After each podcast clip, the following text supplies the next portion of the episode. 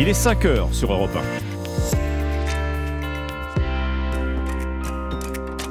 1. Europe Matin.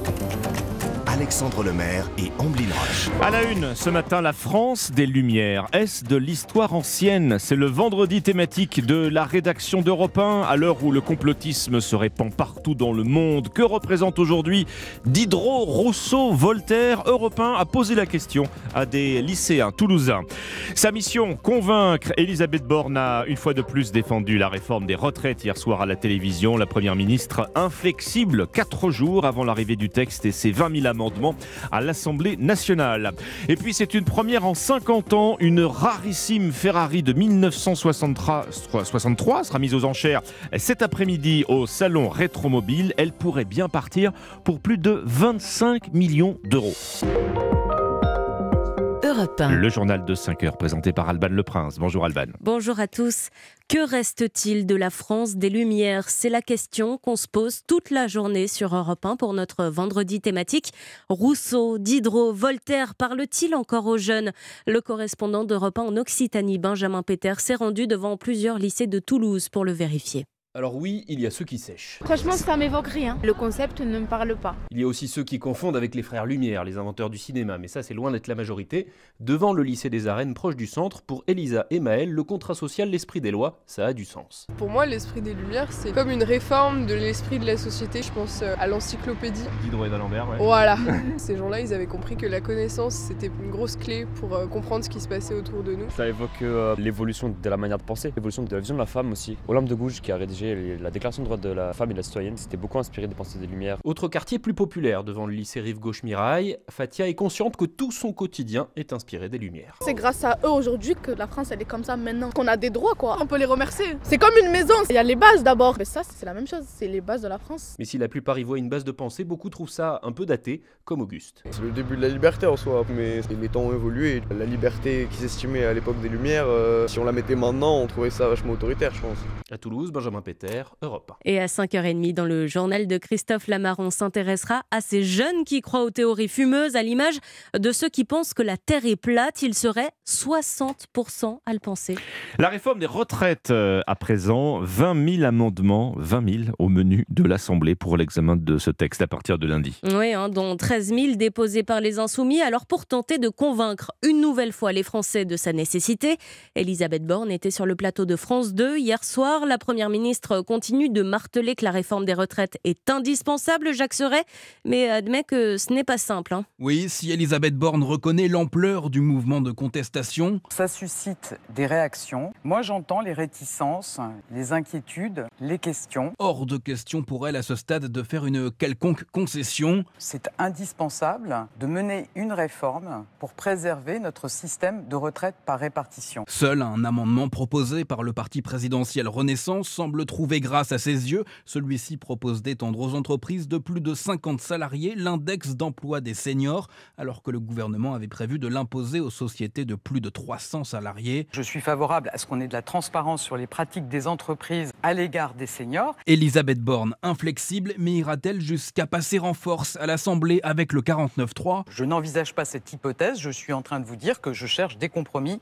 sur ce texte, comme sur tous ceux que présente mon gouvernement. Pas de quoi rassurer les opposants à la réforme, interrogés à l'issue de l'émission, Laurent Berger, le patron de la CFDT, n'y a vu aucune avancée. Merci Jacques Serret du service politique d'Europe 1, Laurent Berger, qui justement hein, regrette l'absence d'empathie de la Première ministre. Il appelle donc à amplifier la mobilisation la semaine prochaine. Le prêt-à-porter de moyenne gamme est en crise, puisqu'après la liquidation de Camailleux, le placement sous redressement judiciaire de Koukaï, qui sera le prochain? Eh bien, c'est Pimki qui pourrait en faire les frais. La marque est sur le point d'être cédée, ce qui pourrait entraîner 500 suppressions de postes. Toutes ces enseignes grand public, on avait l'habitude de les voir dans nos centres-villes. Margot Faudéré. En pleine période de solde, Florence, enseignante, ne manque pas de passer dans cette enseigne qu'elle connaît bien. Difficile pour elle de l'imaginer fermée. Koukaï, c'était un peu une histoire de famille. C'est un petit pincement au cœur. Avec euh, mes filles, on venait euh, régulièrement. Les marques, il faut un peu les soutenir pour qu'elles puissent euh, perdurer et qu'il n'y ait pas une espèce d'uniformisation totale. Véronique aussi a longtemps été cliente de Koukaï ou Camailleux, mais elle n'est pas très étonnée par leur sort. Dans les dix premières années, j'ai fréquenté ces enseignes-là et puis je me suis détournée de ces enseignes-là compte tenu de la dégradation de qualité du textile. Et les difficultés n'ont cessé de s'accumuler pour ces marques, explique Thomas Graffanino, expert du secteur chez SIA Partners. Il y a l'impact de la fast fashion avec des collections qui sont beaucoup plus euh, fréquentes dans le temps, comme on voit chez H&M, Zara. Il y a aussi l'exor du e-commerce sur lesquels des marques n'ont pas forcément réussi à bien se positionner. C'est ce côté euh, louper le coche par rapport à leur marché et par rapport aux évolutions de leur marché. Avec ces différentes procédures de redressement judiciaire, ce sont en tout cas des centaines de boutiques en France qui pourraient baisser le rideau. Margot Faudéré du service économie d'Europe 1.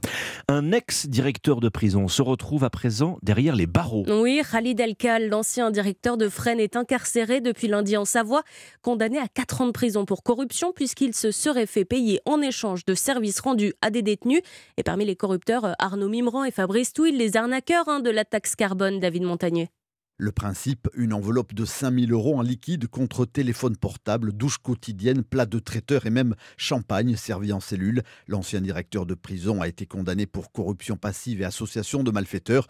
Placé en détention provisoire pendant 4 mois, puis libéré avant son procès, il vit cette nouvelle incarcération comme une injustice. Maître Philippe Hayon, son avocat. Je ne sais pas s'il s'est fait avoir, s'il s'est fait happer, mais en tout cas, ça ne peut pas mériter 4 ans de prison, ça ne peut pas mériter la mise en danger d'une personne en prison, il tente de se suicider parce qu'il est, il est, au milieu de tout le monde, donc il peut être confronté à des personnes qu'il a lui-même condamnées en discipline en tant que directeur. Et il vrille, il est hospitalisé pendant trois semaines. Pour moi, ce n'est pas un jugement, c'est un peloton d'exécution. Ses avocats ont déposé une demande de mise en liberté et fait appel de la décision. Selon Europe 1, Rally Delcal a été admis hier soir dans un hôpital psychiatrique. David Montagnier du service police-justice d'Europe 1. Un ballon espion chinois vole en ce moment au-dessus des États-Unis. Oui, c'est ce qu'indique le Pentagone qui assure suivre à la trace ses mouvements, puisque ce ballon à haute altitude vole également au-dessus de sites militaires sensibles.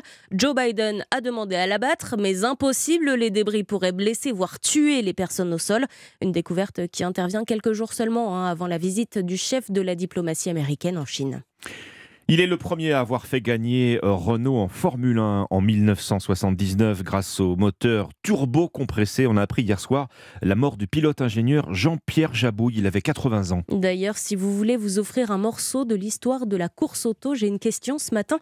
Combien seriez-vous prêt à dépenser pour une Ferrari 250 LM de 1963 quelques dizaines d'euros, au moins 43e bah Alors vous en êtes euh, bien loin. Pas la taille réelle. Hein. C'est vraiment pas assez, hein, puisque cette voiture euh, est mise aux enchères cet après-midi au salon Rétromobile Porte de Versailles à Paris. Elle est estimée à 25 millions d'euros. Le reportage pour Europe 1 d'Axel May.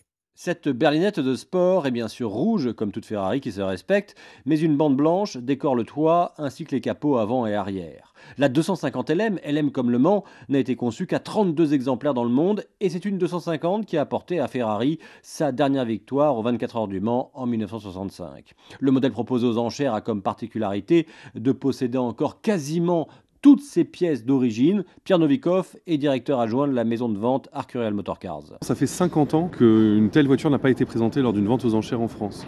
Donc cette voiture, c'est la première voiture à moteur arrière produite par Ferrari. On parle d'un prix autour de 25 millions d'euros. Je sais que ça paraît incroyable à dire, mais par rapport à l'importance historique de la voiture, c'est un prix qui est assez raisonnable. Le futur acheteur pourra alors faire vrombir le V12 3 litres de cette Ferrari 250 LM, mais à ce prix-là, pas certain qu'elle sorte beaucoup du garage. Axel, mais ça fait plaisir à entendre ça. Oui, hein. juste à entendre. hein. Et puis les fans sont prêts car euh, il n'y aura pas de place pour tout le monde. hein.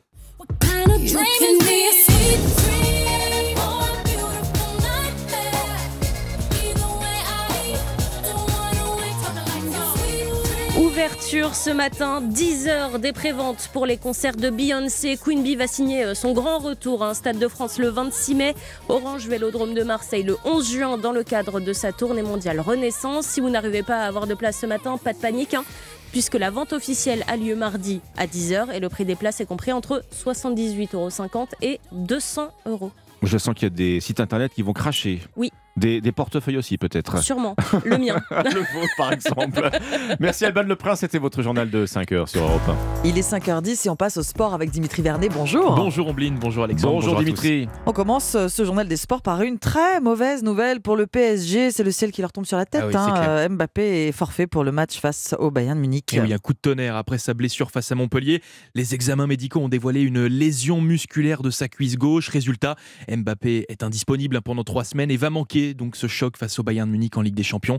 Un terrible coup dur hein, pour les Parisiens qui se déplaceront également à Marseille sans leur attaquant mercredi prochain en Coupe de France. Malgré euh, euh, Mbappé out, pardon, mais de plus en plus pressenti pour devenir le prochain capitaine de l'équipe de France, car après Lloris, Raphaël Varane a décidé de prendre sa retraite internationale. Et eh oui, à 29 ans, le natif de Lens a décidé de dire stop, une décision assez surprenante hein, au vu de son âge. Il a 29 ans, mais euh, bah, justifiée par une usure physique et mentale, car oui, Varane a débuté chez les Bleus en 2013, hein, 10 ans sont passés, 93 sélections aussi, et avec l'arrivée de la nouvelle génération, il n'avait pas envie d'empiéter sur leur progression, ce qui est bien à son image, hein, un cadre timide et réservé, avec une élégance de jeu rare chez les défenseurs, comme l'explique le consulteur européen sport et ancien joueur du PSG, Jimmy Algerino. C'est un gagnant euh, discret, euh, voilà, qui, gagne quasiment tout, mais avec euh, voilà beaucoup d'humilité, beaucoup de, sérénité. Bravo à lui parce que voilà, c'est d'une élégance et d'une humilité qui, qui, fait vraiment du bien au, football français. Raphaël Varane laisse derrière lui une trace indélébile hein, dans l'histoire du football français,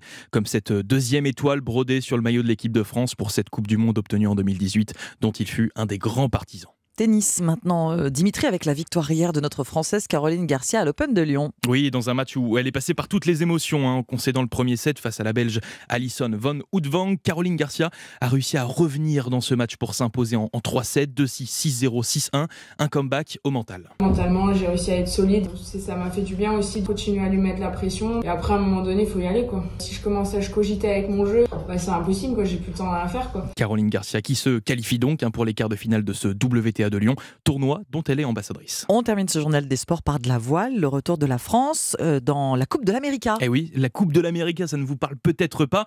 Pourtant, eh bien, c'est le plus vieux trophée sportif au monde et sa 37e édition débutera à la rentrée 2024 à Barcelone avec un Français, Quentin Delapierre, qui sera chargé de barrer le futur voilier du projet tricolore Catch Challenge. J'ai été bercé par la Coupe de l'Amérique. C'est c'est quelque chose dont j'ai rêvé euh, dans mon lit le soir étant adolescent ou, même enfant. Donc euh, j'ai juste hâte d'y être et d'être dedans, d'avancer avec l'équipe, avec euh, tout le staff qui y a derrière. Il y a juste à travailler et, à, nourrir cette ambition. Quentin Delapierre qui va donc tenter d'écrire l'histoire hein, puisqu'aucun Français n'a remporté cette Coupe de l'Amérique. Merci Dimitri Vernet, c'était le journal des sports, 5h13. On passe au courses hippiques qui est le pari gagnant de Thierry Léger. Bonjour Thierry. Bonjour Ombline, il y aura des courses en semi-nocturne sur l'hippodrome de Vincennes et mon pari gagnant sera le 803 Géronimus Turgot. Oubliez sa dernière contre-performance à Vincennes le 18 janvier où il avait course gagnée à 100 mètres du poteau d'arrivée lorsqu'il s'est perdu bêtement dans ses allures, prenant le galop étant aussitôt disqualifié. Je sais que depuis cette mésaventure, son habile entraîneur Mathieu Abrivard a effectué quelques réglages, annonciateurs dès ce soir d'une victoire. Alors notez bien, pour Vincennes, Réunion 1 dans la huitième course, le numéro 3, Géronimus Turgot. Géronimus Turgot. Merci Thierry Léger. Dans une demi-heure, vous nous détaillerez sur Europe 1 vos pronostics du Quintet. 5h13, très bon réveil à tous sur Europe 1. C'est vendredi. Dans un instant, comme chaque matin, l'histoire dingue, Anissa Dadi va vous raconter les caprices des petits poissons d'un YouTuber. A tout de suite. Europe Matin. Alexandre Lemaire et Amblin Roche. Bonjour, bon réveil avec maintenant l'histoire dingue d'Anissa Dadi. Alors Anissa, je ne sais pas si vous avez abusé des crêpes, peut-être peut-être du cidre, c'était hier la chandeleur. En tout cas, vous nous dites ce matin que des poissons, mmh. des poissons ont fait mmh. des achats sur internet. Ouais, je vous promets que je suis totalement à jeun là à 5h15. Tout va bien, cette histoire dingue est bel et bien réelle. C'est l'histoire de Muteki Maru, c'est un très célèbre youtubeur japonais. Si vous le dites connu pour mettre en scène ces poissons jouant aux jeux vidéo. En fait, les gens le suivent ah oui. uniquement pour ça, pour voir ces poissons jouer aux jeux vidéo. Moi, je comprends pas bien comment c'est possible, hein, vous allez nous dire. Bon, Mutekimaru, il a créé un système informatique avec plusieurs capteurs, en fait, qui permettent à ces poissons de jouer en se déplaçant dans l'aquarium.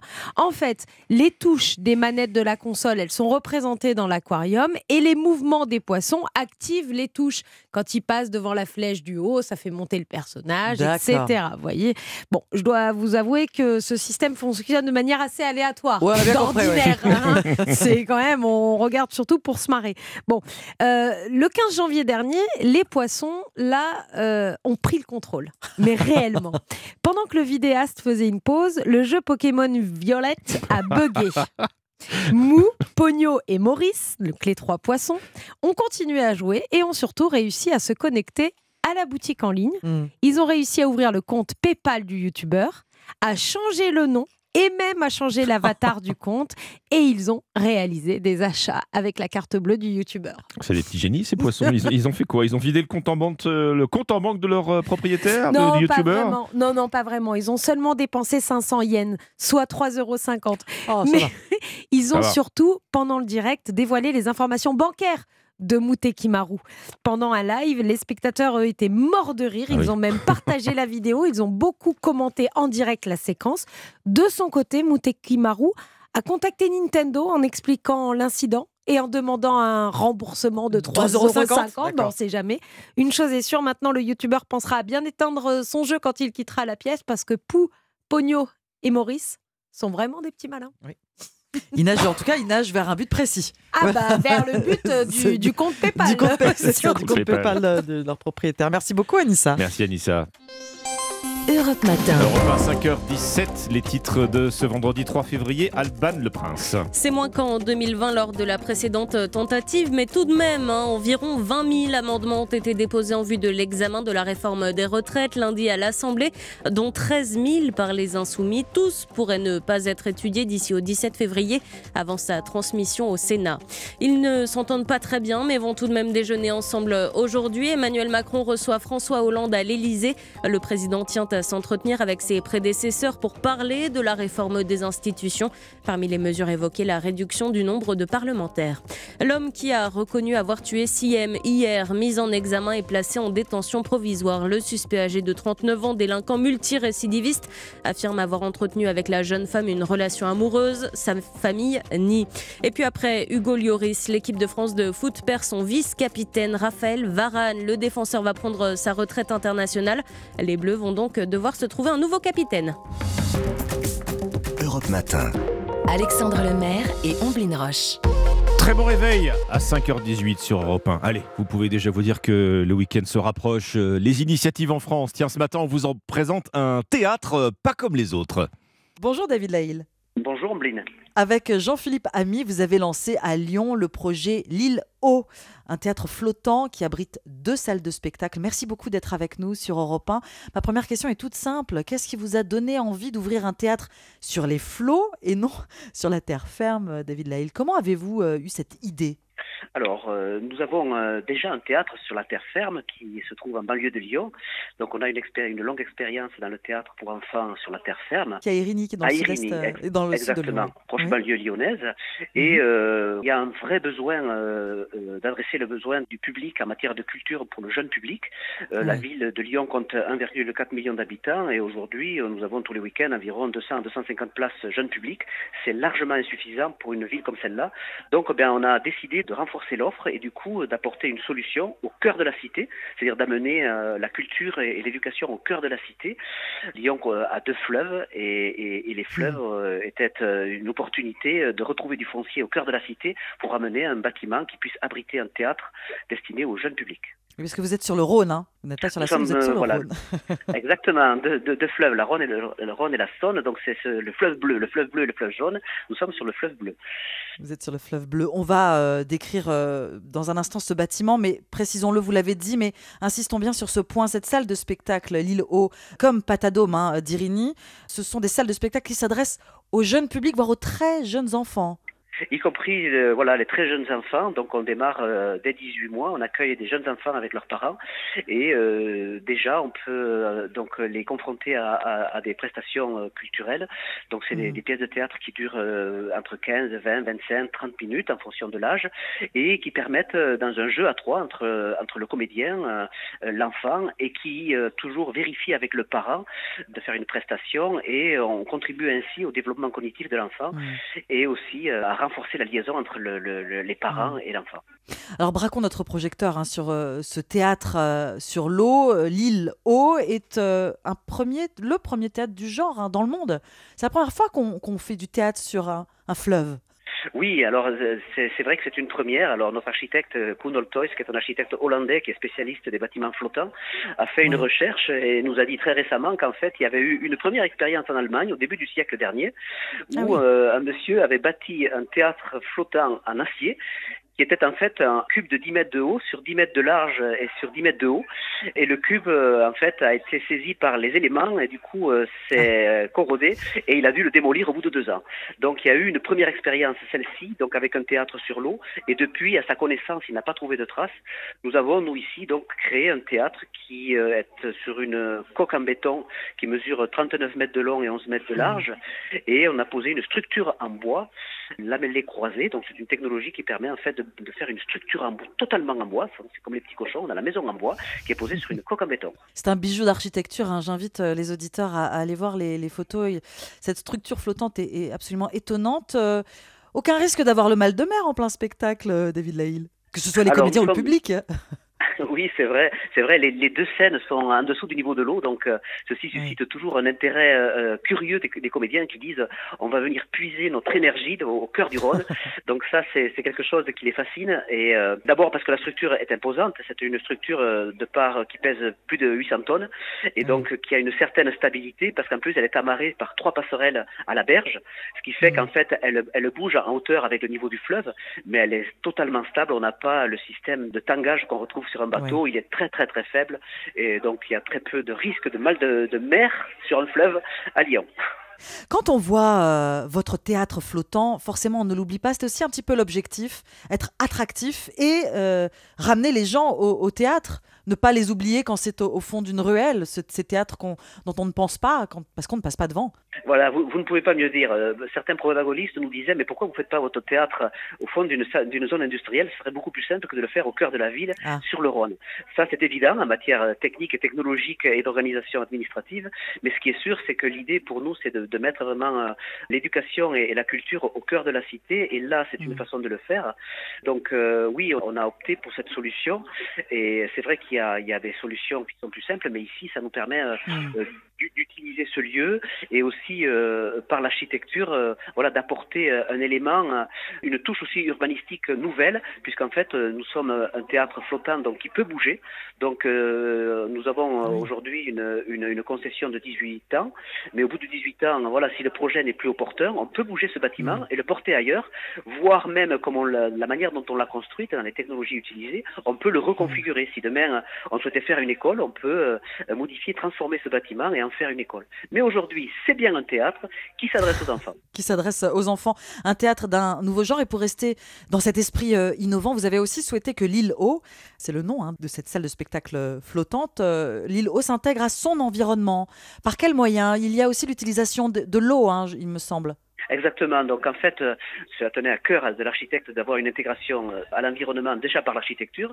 Donc le coup de crayon euh, s'intègre par rapport à- aux immeubles qu'il y a à l'arrière et, et aux avenues. Donc on retrouve ça dans le- la cascade de cubes qui est amenée et, et le reflet dans le Rhône par temps calme permet d'avoir, quand on passe sur le pont Gallieni, une première aperçu de- des immeubles à l'arrière.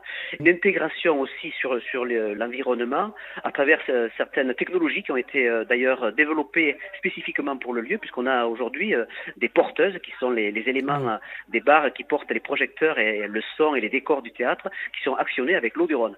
Oui, il y a une intégration totale dans l'environnement et on a un système de ventilation aujourd'hui qui est un système de ventilation naturel qui utilise en fait les, les courants ascendants qui sont sur le fleuve, que ce soit l'été ou le ou le- ou l'hiver, pour pouvoir ventiler l'intérieur du bâtiment. Donc nous n'avons pas une ventilation euh, technique, mécanique et pilotée par du digital. Nous avons une ventilation tout simplement naturelle, pilotée par de l'humain. Merci beaucoup, David D'avoir accepté l'invitation d'Europe 1 pour nous parler de l'île Haut, le premier théâtre flottant amarré donc à Lyon sur le Rhône, près du pont Gallieni, vous l'avez dit. Et rendez-vous euh, ce week-end avec le spectacle Désordre et Dérangement, euh, demain euh, et dimanche. C'est un opéra clownesque pour les enfants dès deux ans. Merci, bonne journée. Merci à vous. Au revoir. Europe Matin. Alexandre Lemaire et Amblin Roche. À la une, ce matin, colère et stupeur à la Grande Combe après la découverte du corps de Siem. Son meurtrier présumé est un délinquant multirécidiviste. Il est passé aux aveux. Reportage à suivre dans la commune où résidait cette lycéenne de 18 ans. La France veut accélérer l'expulsion des clandestins radicalisés. Plus de 700 ont été renvoyés dans leur pays d'origine en 6 ans. 250 se trouvent encore sur le territoire français. Les vendredis thématiques de la rédaction d'Europe 1, on ouvre aujourd'hui le dossier du complotisme au pays des Lumières. Les jeunes y sont de plus en plus perméables. Nous vous l'annoncions en exclusivité hier soir sur Europe 1. La pénurie d'amoxicilline dans les pharmacies touche à sa fin. Un million de flacons seront livrés sous 15 jours. Le journal de 5h30 sur Europe 1. Christophe Lamar. Bonjour Christophe. Bonjour Alexandre, bonjour à tous. Il y a de la colère et de l'incompréhension à la Grand Combe. Le corps de Siem a été retrouvé enterré près d'un sentier sur les indications de son meurtrier présumé. Ce délinquant multirécidiviste de 39 ans est passé aux aveux au cours de sa garde à vue. Il invoque une dispute autour d'une relation amoureuse, liaison que réfute l'avocat de la famille de l'adolescente. Le dénouement tragique de cette affaire est un choc pour les habitants. Reportage de l'envoyé spécial du correspondant d'Europe 1 dans le Gard, Stéphane Burgat. Ébranlés par la nouvelle, les habitants de la vallée ne cachent pas leur colère. Oh, ça m'inspire du dégoût. Hein. Aussi jeune fille, c'est malheureux. Le fait du penser déjà, ça fait mal. Tandis que les proches de Siam se réunissent dans une salle communale non loin, sur la place de l'église de la Grande Combe, les discussions sont animées car la lycéenne était un visage connu ici. Ça a touché tout le monde. hein. Elle était connue, cette petite. Son frère déjà tenait un truc de poulet. On la voyait passer. Elle est travaillée chez Domino's aussi. On se dit que du jour au lendemain, on la verra plus. C'est pas juste 18 ans, elle avait plein de choses devant elle. Un peu plus bas, des parents se dirigent tête basse récupérer leurs enfants à la sortie de l'école. L'horreur est bien réelle, se désole ce père de famille. Comme on dit, ça a passé l'écran de télévision, quoi. C'est à côté de chez nous, puis on ne s'imagine pas que ça peut arriver aussi rapidement, etc. Il n'y a pas d'autre mot. euh, vous voyez, là, je vais récupérer mes enfants. euh, je suis compatis pour la famille. On ne peut pas l'imaginer. Voilà. Mais ce drame était-il évitable? Certains s'interrogent car le principal suspect devait être jugé aux assises cette semaine dans une affaire de homejacking en attente depuis plus de 10 ans. La Grande Combe, Stéphane Murgat, Europe 1. Et Le suspect a été mis en examen pour enlèvement, séquestration et détention arbitraire. Il a été écroué. Le juge attend les résultats de l'autopsie pour requalifier les faits. La réforme des retraites, euh, Christophe. Euh, Elisabeth Borne était à la télévision hier soir. Euh, La Première ministre n'a pas l'intention de faire marche arrière malgré la contestation. J'entends les réticences et les questions, mais si on ne fait pas cette réforme, notre système par répartition ne tiendra pas. La chef du gouvernement ouvre la porte à des aménagements sur l'emploi des seniors et les carrières longues, mais ne reviendra pas sur l'essentiel. Elisabeth Borne, qui a reçu le soutien d'Édouard Philippe, l'ex-premier ministre, défend un projet nécessaire selon lui. Du côté des syndicats et de l'opposition, en revanche, les explications d'Elisabeth Borne ne passent toujours pas. Laurent Berger pour la CFDT appelle à amplifier la mobilisation. Le président LR, Éric Ciotti, estime pour sa part qu'il n'y a rien de nouveau. La droite, plus très sûre de voter la réforme comme un seul homme, une demi-douzaine de voix pourraient manquer dans les rangs des Républicains. Le projet de loi arrivera lundi en débat à l'Assemblée. 20 000 amendements ont été déposés, dont 18 000 par la NUPES. La France veut accélérer l'expulsion des étrangers radicalisés. Bilan publié ce matin par nos confrères du Figaro. Il porte sur les six dernières années. 704 clandestins inscrits au fichier des personnes radicalisées ont été reconduits à la frontière. Une très large majorité d'hommes. Leur profil ne laisse pas de place au moindre doute, Alexis de la Fontaine. Oui, dans 98% des cas, c'est un homme de 33 ans en moyenne et accusé d'islamisme radical.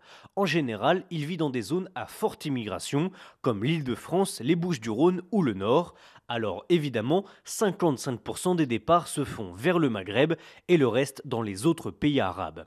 Malgré la pandémie, la dynamique des renvois s'est accélérée, se félicite la place Beauvau, rapporte le Figaro, et la raison est simple, Gérald Darmanin s'implique personnellement sur le sujet. Dans les faits, il est arrivé que le ministre de l'Intérieur décroche lui-même son téléphone pour joindre ses homologues et réclamer un laissez-passer consulaire. Car après de très fortes promesses, Gérald Darmanin souhaite obtenir le meilleur bilan possible avant les Jeux Olympiques de 2024. Alexis de la Fontaine du service politique d'Europe 1. Un sommet en pleine guerre, l'Europe et l'Ukraine ont rendez-vous à Kiev aujourd'hui. La présidente de la Commission européenne, Ursula von der Leyen, a pris un peu d'avance. Elle est arrivée hier accompagnée de son chef de la diplomatie et d'une quinzaine de commissaires européens. Au menu, le conflit avec la Russie et l'adhésion de l'Ukraine à l'Union. Il est 5h35, les vendredis thématiques de la rédaction d'Europe 1. On s'intéresse aujourd'hui au complotisme. La France des Lumières dans la pénombre, ces théories farfelues et quelquefois dangereuses agrègent une importante communauté sur Internet. hein. C'est le revers des réseaux sociaux. Ils finissent par agir comme un miroir. Seuls les gens qui nous ressemblent et pensent comme nous y sont admis. Toute idée dissidente est chassée. Pas étonnant dès lors que les complotistes s'y retrouvent entre eux. Contre-vérité et théories scientifiques fumeuses vont bon train. Selon un sondage IFOP, un jeune sur six est persuadé que la Terre est plate. Il y a de quoi sursauter en entendant cela. Et pourtant, ça fait fureur sur Internet, Nina. Oui, en cherchant sur Internet, on tombe très facilement sur les contenus de ces platistes, comme ils se font appeler, des vidéos soi-disant argumentées expliquant avec des calculs et des graphiques pourquoi la Terre ne peut pas être ronde. Sur sa chaîne YouTube Info Très Vrai, Mark Dan relaie selon lui de nombreuses preuves de sa théorie, comme dans cette vidéo visionnée par des milliers de personnes. Si la Terre était vraiment une sphère, les océans devraient être en quelque sorte courbés pour se coller à tous les côtés d'une boule en rotation rapide suspendue dans l'espace. Il est tout simplement impossible de faire en sorte que l'eau se comporte de cette façon. Et ça n'est pas tout, toujours selon eux, la gravité n'existe pas, la Terre est un disque plat et les océans sont retenus par un mur de glace qui entoure ce disque. Une théorie même relayée par des stars comme le joueur de NBA Kyrie Irving qui comptabilise 18 millions d'abonnés sur Instagram. J'ai fait mes propres recherches. Je trouve qu'on n'a pas vraiment de photos qui prouvent que la Terre est ronde, donc j'en arrive à croire que c'est une conspiration. Il existe même une convention des platistes qui se tient tous les ans à Dallas, aux États-Unis. Nina Droff. Le complotisme au pays des Lumières, les vendredis thématiques de la rédaction d'Europe 1. Reportage, interview tout au long de la journée.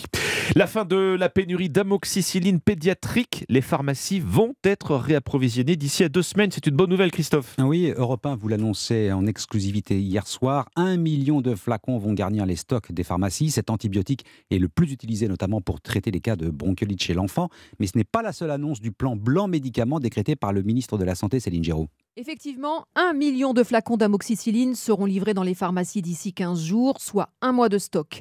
L'amoxicilline, c'est le médicament le plus prescrit chez les enfants en France, un antibiotique qui était en rupture de stock depuis le mois de novembre. Autre annonce, un plan blanc médicament activable en cas de situation exceptionnelle sera présenté d'ici trois mois. Ce plan vise à renforcer notre autonomie en relocalisant en France la production de certains médicaments stratégiques. Et pour éviter de nouvelles pénuries, d'ici la fin du mois de mai, une liste des médicaments essentiels sera établie et des dispositifs seront mis en place avec l'industrie pharmaceutique. Enfin, l'Agence nationale du médicament, en lien avec la Direction générale de la santé, va établir un plan de gestion des épidémies hivernales telles que la grippe, la bronchiolite et le Covid, afin là encore d'éviter d'éventuelles tensions. Céline Géraud, chef du service Société d'Europe 1. Une provocation, les syndicats de médecins libéraux très en colère contre l'assurance maladie. La Sécu propose 1,50€ de plus par consultation, ce qui ferait passer le tarif de base de 25 à 26,50 euros. Les médecins réclamaient au moins 30 euros. Le football, trois semaines sans lui, Kylian Mbappé sera éloigné, sera éloigné des terrains jusqu'à la fin février. L'attaquant du PSG souffre d'une lésion musculaire à la cuisse. Il sera donc forfait pour le huitième de finale aller de la Ligue des Champions contre le Bayern Munich. Enfin, la disparition d'un grand monsieur du sport automobile français, Jean-Pierre Jabouille, est mort hier à l'âge de 80 ans. Ce pilote ingénieur a permis à Renault de remporter ses premiers succès en Formule 1. Merci Christophe Lamar. Bienvenue si vous nous rejoignez à 5h38 sur Europe 1. Voici les pronostics du Quintet. Bonjour Thierry Léger. Bonjour Alexandre, c'est en nocturne à Vincennes que va se courir ce quintet, une course au trot attelé réservée exclusivement aux juments âgés de 6 ans. Attention, 15 partantes et non 16 comme initialement prévu, le numéro 16 ayant déclaré forfait. Je n'ai pas hésité à placer en tête de mon pronostic Elena du Garabin, le numéro 8, lauréate avec la manière le 24 janvier sur le même parcours que celui qu'elle empruntera ce soir. Et sur sa lancée, je la crois capable de remporter une nouvelle victoire, n'ayant certainement pas encore les gains en rapport avec ses moyens. On lui opposera les numéros 4, Kimberley Wish, troisième en dernier lieu derrière Elena du Garabin, ma favorite, 10, Bangladeshi, ménagé cet hiver, et qui n'a certainement pas besoin d'être à 100% de ses moyens pour terminer ici à l'arrivée, 7, Aisha Girl, et 11, Elena Girl, toutes les deux en plein boom, à l'image de leurs compagnons d'entraînement. Enfin, les numéros 13, Isa du Margas, 9, Almadamer et 12, Héraclion compléteront ma sélection. Mon pronostic 8, 4, 10, 7, 11, 13, 9 et 12. Merci beaucoup Thierry Léger. On retrouve tous vos pronostics sur europe1.fr. Cet adversaire, c'est le monde de la finance. Colonna n'était pas armé, il n'a pas opposé de résistance. C'est bien elle qui a écrit Omar m'a tué. Voici les Rolling Stones. Le jour où et un format, un rendez-vous un peu particulier ce matin à l'occasion du vendredi thématique de la rédaction d'Europe 1 consacré aux théories du complot répandues aujourd'hui. Que reste-t-il de l'héritage des Lumières? Bonjour Lord d'Autriche. Bonjour Alexandre, bonjour Ombline. Avec vous, on replonge ce matin dans cette époque des Lumières. Il y a donc euh, trois siècles. L'acte fondateur de ce courant a lieu le 1er juillet 1751 lorsqu'est publiée la première partie de, de l'encyclopédie de Diderot, un ouvrage qui d'ailleurs à l'époque fait scandale. Hein. Oui, c'est une entreprise gigantesque, 28 volumes de textes et d'illustrations qui couvrent tous les champs du savoir, mathématiques, mécanique, philosophie, musique, et qui font trembler l'ancien régime. L'encyclopédie est jugée subversive et contre l'autorité royale. Le philosophe Diderot a écrit 5000 articles et il veut continuer. Alors comme s'il s'agissait des archives européennes, nous avons recréé les dialogues de l'époque et cet échange entre Voltaire et Diderot. Nous sommes le 19 février 1758, le jour où Voltaire conseille à son ami de renoncer. Mais retire-toi, il faut que tu t'exposes moins. Avec l'encyclopédie, tu le sais, tu es visé en plein cœur. Prends le large. Jamais. Abandonner l'ouvrage, c'est faire ce que désirent les coquins qui nous persécutent. Je vais faire ce qui convient à des gens de courage. Mépriser nos ennemis, les poursuivre et profiter, comme nous l'avons fait, de l'imbécilité de nos censeurs. Diderot pense pouvoir duper ceux qui ont censuré l'encyclopédie. Le roi craint que les auteurs ne poursuivent leurs projets en Suisse ou en Hollande. Diderot, lui, envisage de continuer à Paris clandestinement. Il reste sept volumes à écrire. Le 30 mars 1759, Diderot se met autour d'une table avec son équipe et il dévoile son plan. Il faut continuer cette encyclopédie. L'idée, c'est quoi? C'est de continuer à rassembler les connaissances, tout ce qu'on connaît sur Terre, pour les transmettre aux hommes qui viendront après nous. Pour que les travaux des siècles passés n'aient pas été des travaux inutiles pour les siècles qui viendront. Pour que ceux qui viendront après soient peut-être un peu plus vertueux, un peu plus heureux. Et chez les philosophes des Lumières, il y a effectivement cette idée qu'il faut écrire pour éclairer ceux qui ne le sont pas encore. Alors les lecteurs de l'encyclopédie sont principalement des aristocrates, des intellectuels, des négociants. Oui, l'encyclopédie de Diderot a joué ce rôle de vitrine du savoir, hein. au-delà de nos frontières d'ailleurs. C'est un livre qui brille aussi à l'étranger. Oui, c'est vrai, il y a une question qui résonne aujourd'hui et qui se posait déjà au XVIIIe siècle. Les philosophes des Lumières se demandent s'il faut vraiment élargir la connaissance au plus grand nombre. Certaines personnes, écrit le philosophe Jean-Jacques Rousseau, préfèrent se divertir et faire confiance à des fausses nouvelles invérifiables. Et si les gens préféraient se divertir plutôt que de se cultiver? Moi, je vois tous les jours ces gens qui ne sont pas curieux, qui ne se donnent pas la peine. Moi-même, j'ai été tenté par ça et ça n'a pas été simple de m'en sortir. Alors plusieurs experts s'accordent en tout cas à dire que les idées de liberté et de tolérance prônées dans l'encyclopédie ont infusé dans les esprits et permis que se produise la Révolution française de 1789. Merci beaucoup, Lord d'Autriche, et merci à Marc Messier, Mathieu Bock et Christophe Bordet qui ont interprété avec brio hein, les Avec rôles brio. de Diderot, Voltaire et Rousseau. 5h43, bienvenue si vous nous rejoignez ce vendredi matin sur Europe 1 à suivre. Présentation du projet Energy Observer. C'est d'abord le premier bateau à hydrogène lancé dans un tour du monde. C'est aussi un village Energy Observer qui fait escale dès demain à Avoria pour défendre les énergies vertes. Victor, euh, Victorien Hérussard, le capitaine d'Energy Observer, est avec nous dans un instant. Europe Matin, Alexandre Lemaire et Omblin Roche. Bon réveil avec Europe 1, il est 5h44. Lutter contre le réchauffement climatique, c'est aussi une affaire de pédagogie. L'équipe Energy Observer l'a bien compris. Energy Observer, c'est d'abord un navire à hydrogène, mais ce bateau laboratoire qui explore cette nouvelle forme d'énergie est actuellement en escale technique. Dans l'intervalle, Energy Observer ouvre un village pédagogique en montagne dans la station d'Avoria. Votre invité Alexandre Victorien Hérussard est le fondateur, capitaine et directeur d'Energy Observer. Bonjour Victorien Hérussard. Oui, bonjour. Energy Observer, premier navire à hydrogène à faire le tour du monde. hein. C'est votre bébé en quelque sorte. Vous croyez à l'hydrogène comme énergie d'avenir. On va reparler de votre bateau euh, dans un instant. D'abord, euh, l'actualité, c'est ce village pédagogique que vous avez installé avec euh, l'équipe d'Energy d'Observer à Avoria pour euh, cette période des vacances d'hiver. Euh, pour vous qui êtes marin, capitaine de navire, c'est pas forcément évident le choix de la montagne. Oui, tout à fait. Euh, pourquoi la haute montagne? Parce que ça fait intégralement partie du, paysage français. hein. Et ça occupe une place importante pour le tourisme. Et puis on a quand même des écosystèmes qui sont absolument exceptionnels comme en mer. Et comme beaucoup d'endroits, la montagne est en danger en raison du, dérèglement climatique. Donc ici, on, les températures ont récemment augmenté 50% euh, plus vite que la moyenne mondiale. Alors il y a un danger qui pèse sur la biodiversité, mais aussi sur l'économie locale. Et euh, on a tout de même un réseau absolument exceptionnel en France. Hein. On a plus de 230 stations, on est dans le top 3 mondial en termes de fréquentation. Et depuis le début de l'Odyssée autour du monde de notre navire, on a une approche toujours très pragmatique. En fait, on met à l'honneur toujours des solutions positives et concrètes. Alors voilà, la montagne et la mer, deux milieux pour lesquels il existe euh, des solutions communes hein, contre le réchauffement. Vous défendez, Victorien Russard, la solution de l'hydrogène pour décarboner les transports, pour décarboner la montagne en particulier. Euh, oui, tout à fait. Euh, on, est souvent porté dans le secteur maritime avec ce vecteur énergétique, mais on a en quelque sorte un rôle d'ambassadeur de cette filière hydrogène qui est indispensable pour espérer euh, réussir notre transition et, tenir euh, nos engagements. Et je le répète souvent, hein, l'hydrogène, c'est un maillon clé indispensable à notre paysage énergétique futur, hein, qui associe en France notamment le, nucléaire et les énergies renouvelables, et indispensable pour décarboner l'industrie, l'agriculture, la mobilité, et, aussi pour euh, produire les, les, carburants du futur. Alors nous, on préfère toujours plutôt fédérer que condamner.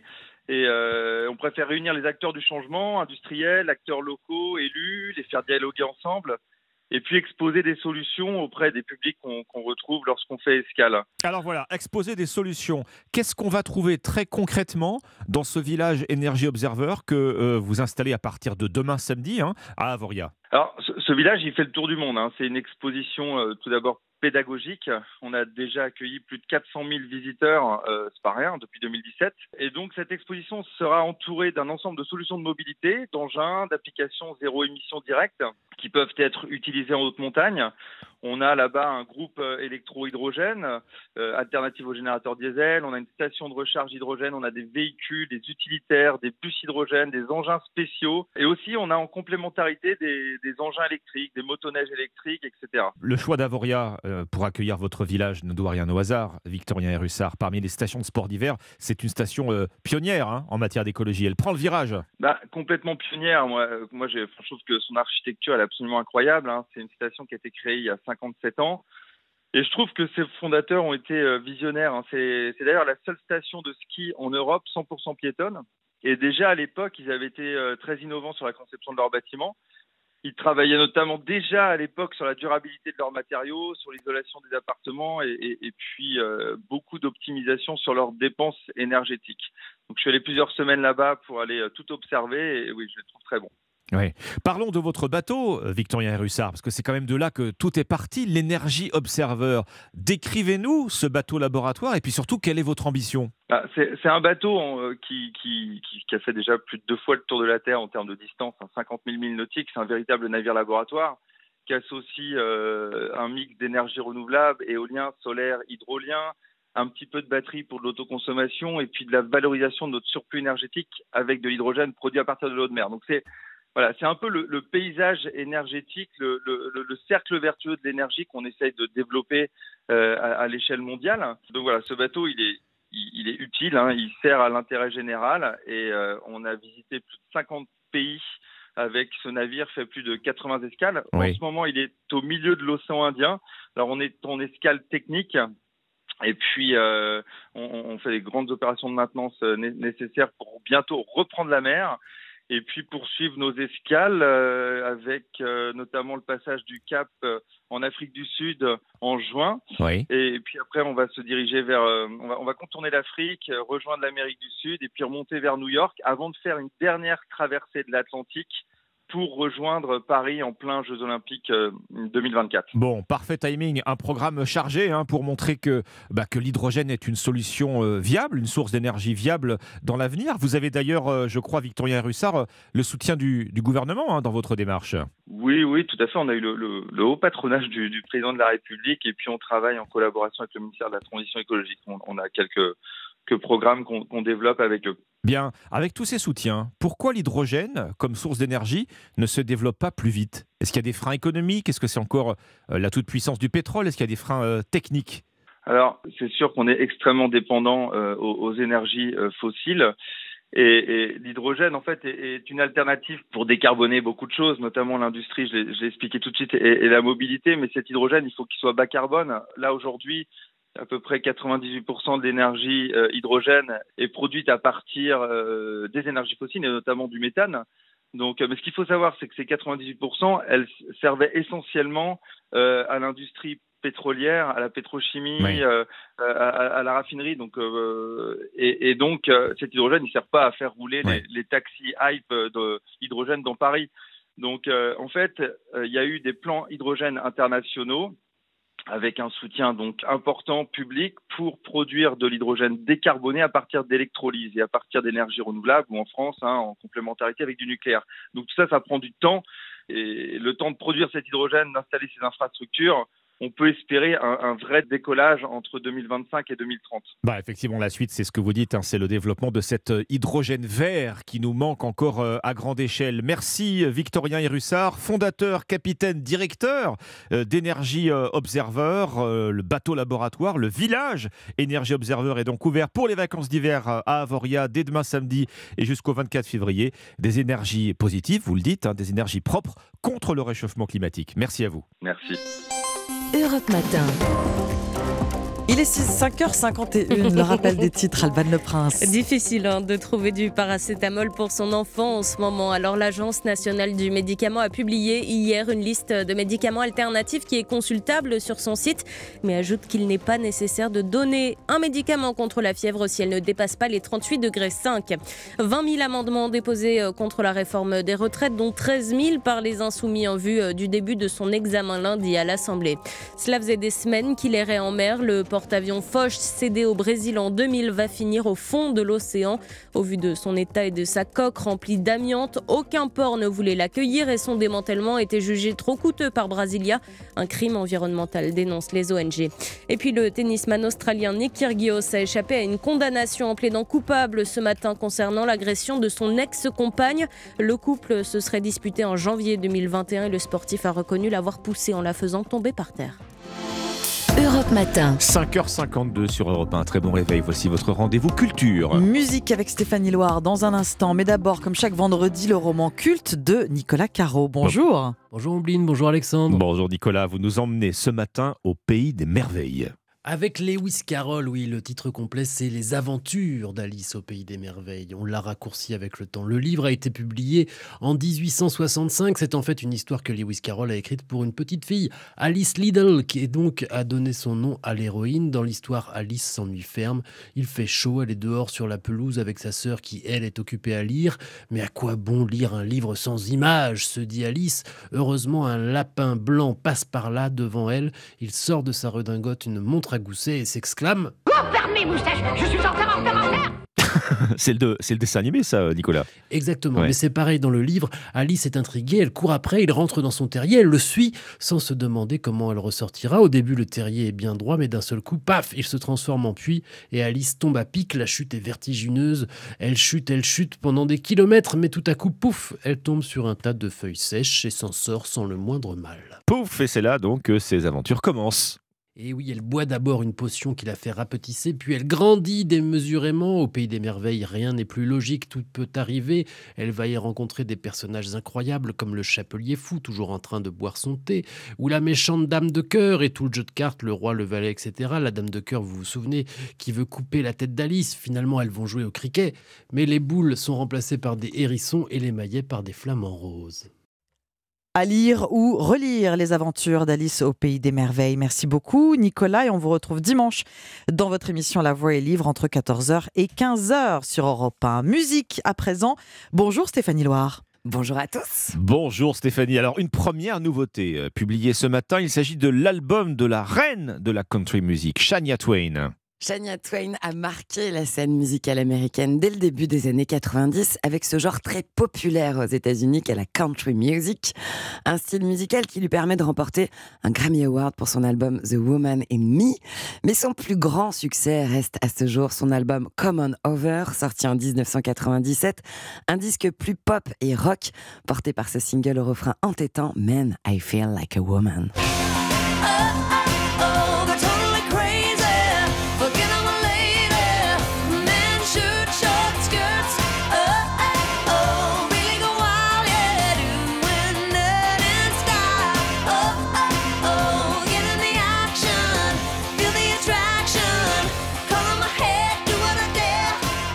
tube de Shania Twain euh, figure sur Common Over, l'un des albums les plus vendus de l'histoire avec 40 millions d'exemplaires dans le monde. Aujourd'hui, la légende de la country pop est de retour avec Queen of Me, disque qui contient le titre Not Just a Girl.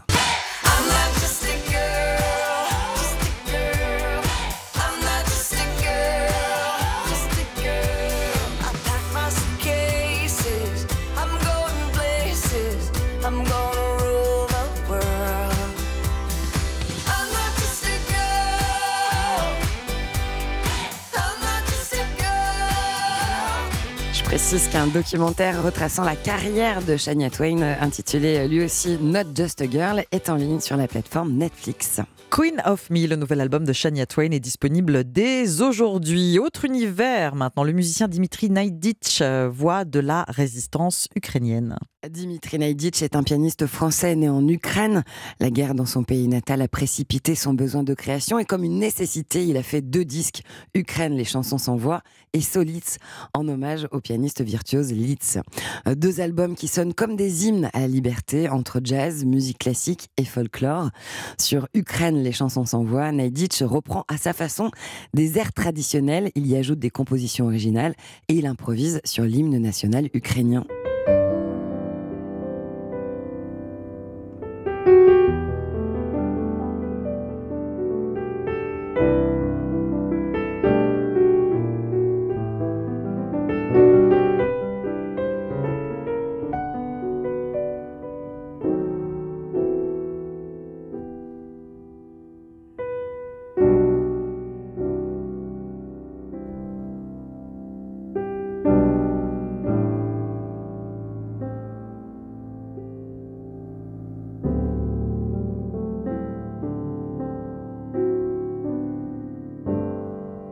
Moitié des bénéfices des ventes de ce disque seront reversés au Conservatoire de Kiev.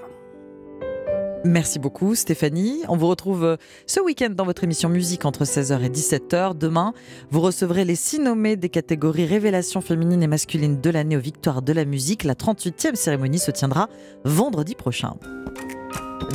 Minutes, il sera 6h. Bonjour, bon vendredi sur Europe 1 à suivre la météo, le journal à 6h40. Votre interview écho, Alexandre. Eh bien, en exclusivité ce matin sur Europe 1, le classement des villes touristiques les plus touchées par le phénomène des passoires thermiques avec la start-up Prelo spécialisée dans l'achat de résidences secondaires à plusieurs. Son président, Ludovic de Jouvencourt, sera avec nous euh, à 6h40 sur Europe 1. Avant cela, le pressing et les trois articles qu'on a retenus pour vous. Et votre partition, Ombline Retour ce matin le 3 février 1959, le jour où la musique est morte.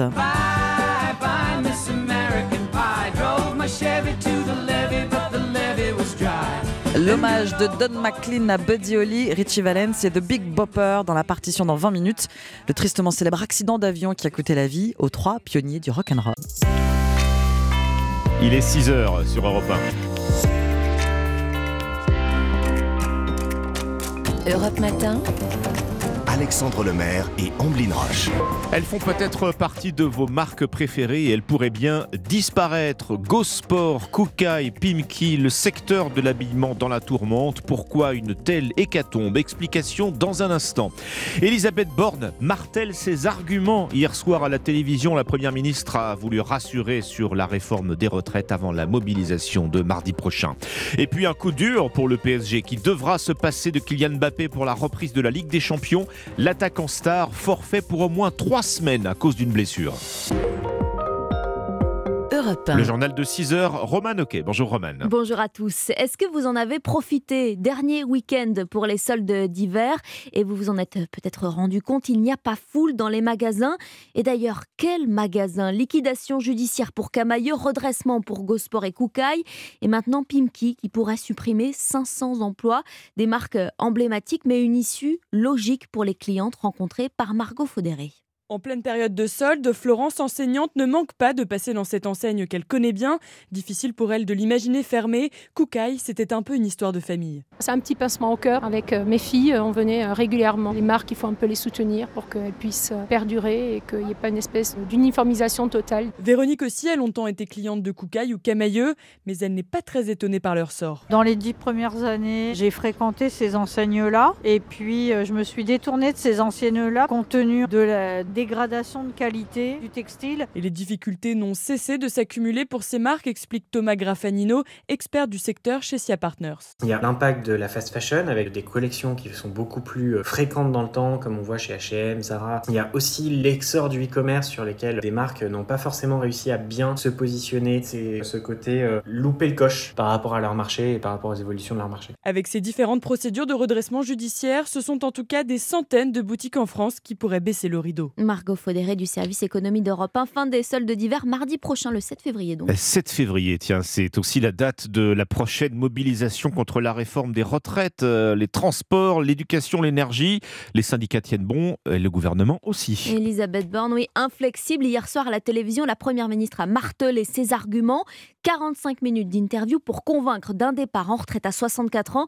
Jacques Serret, la chef du gouvernement, n'a fait aucune concession.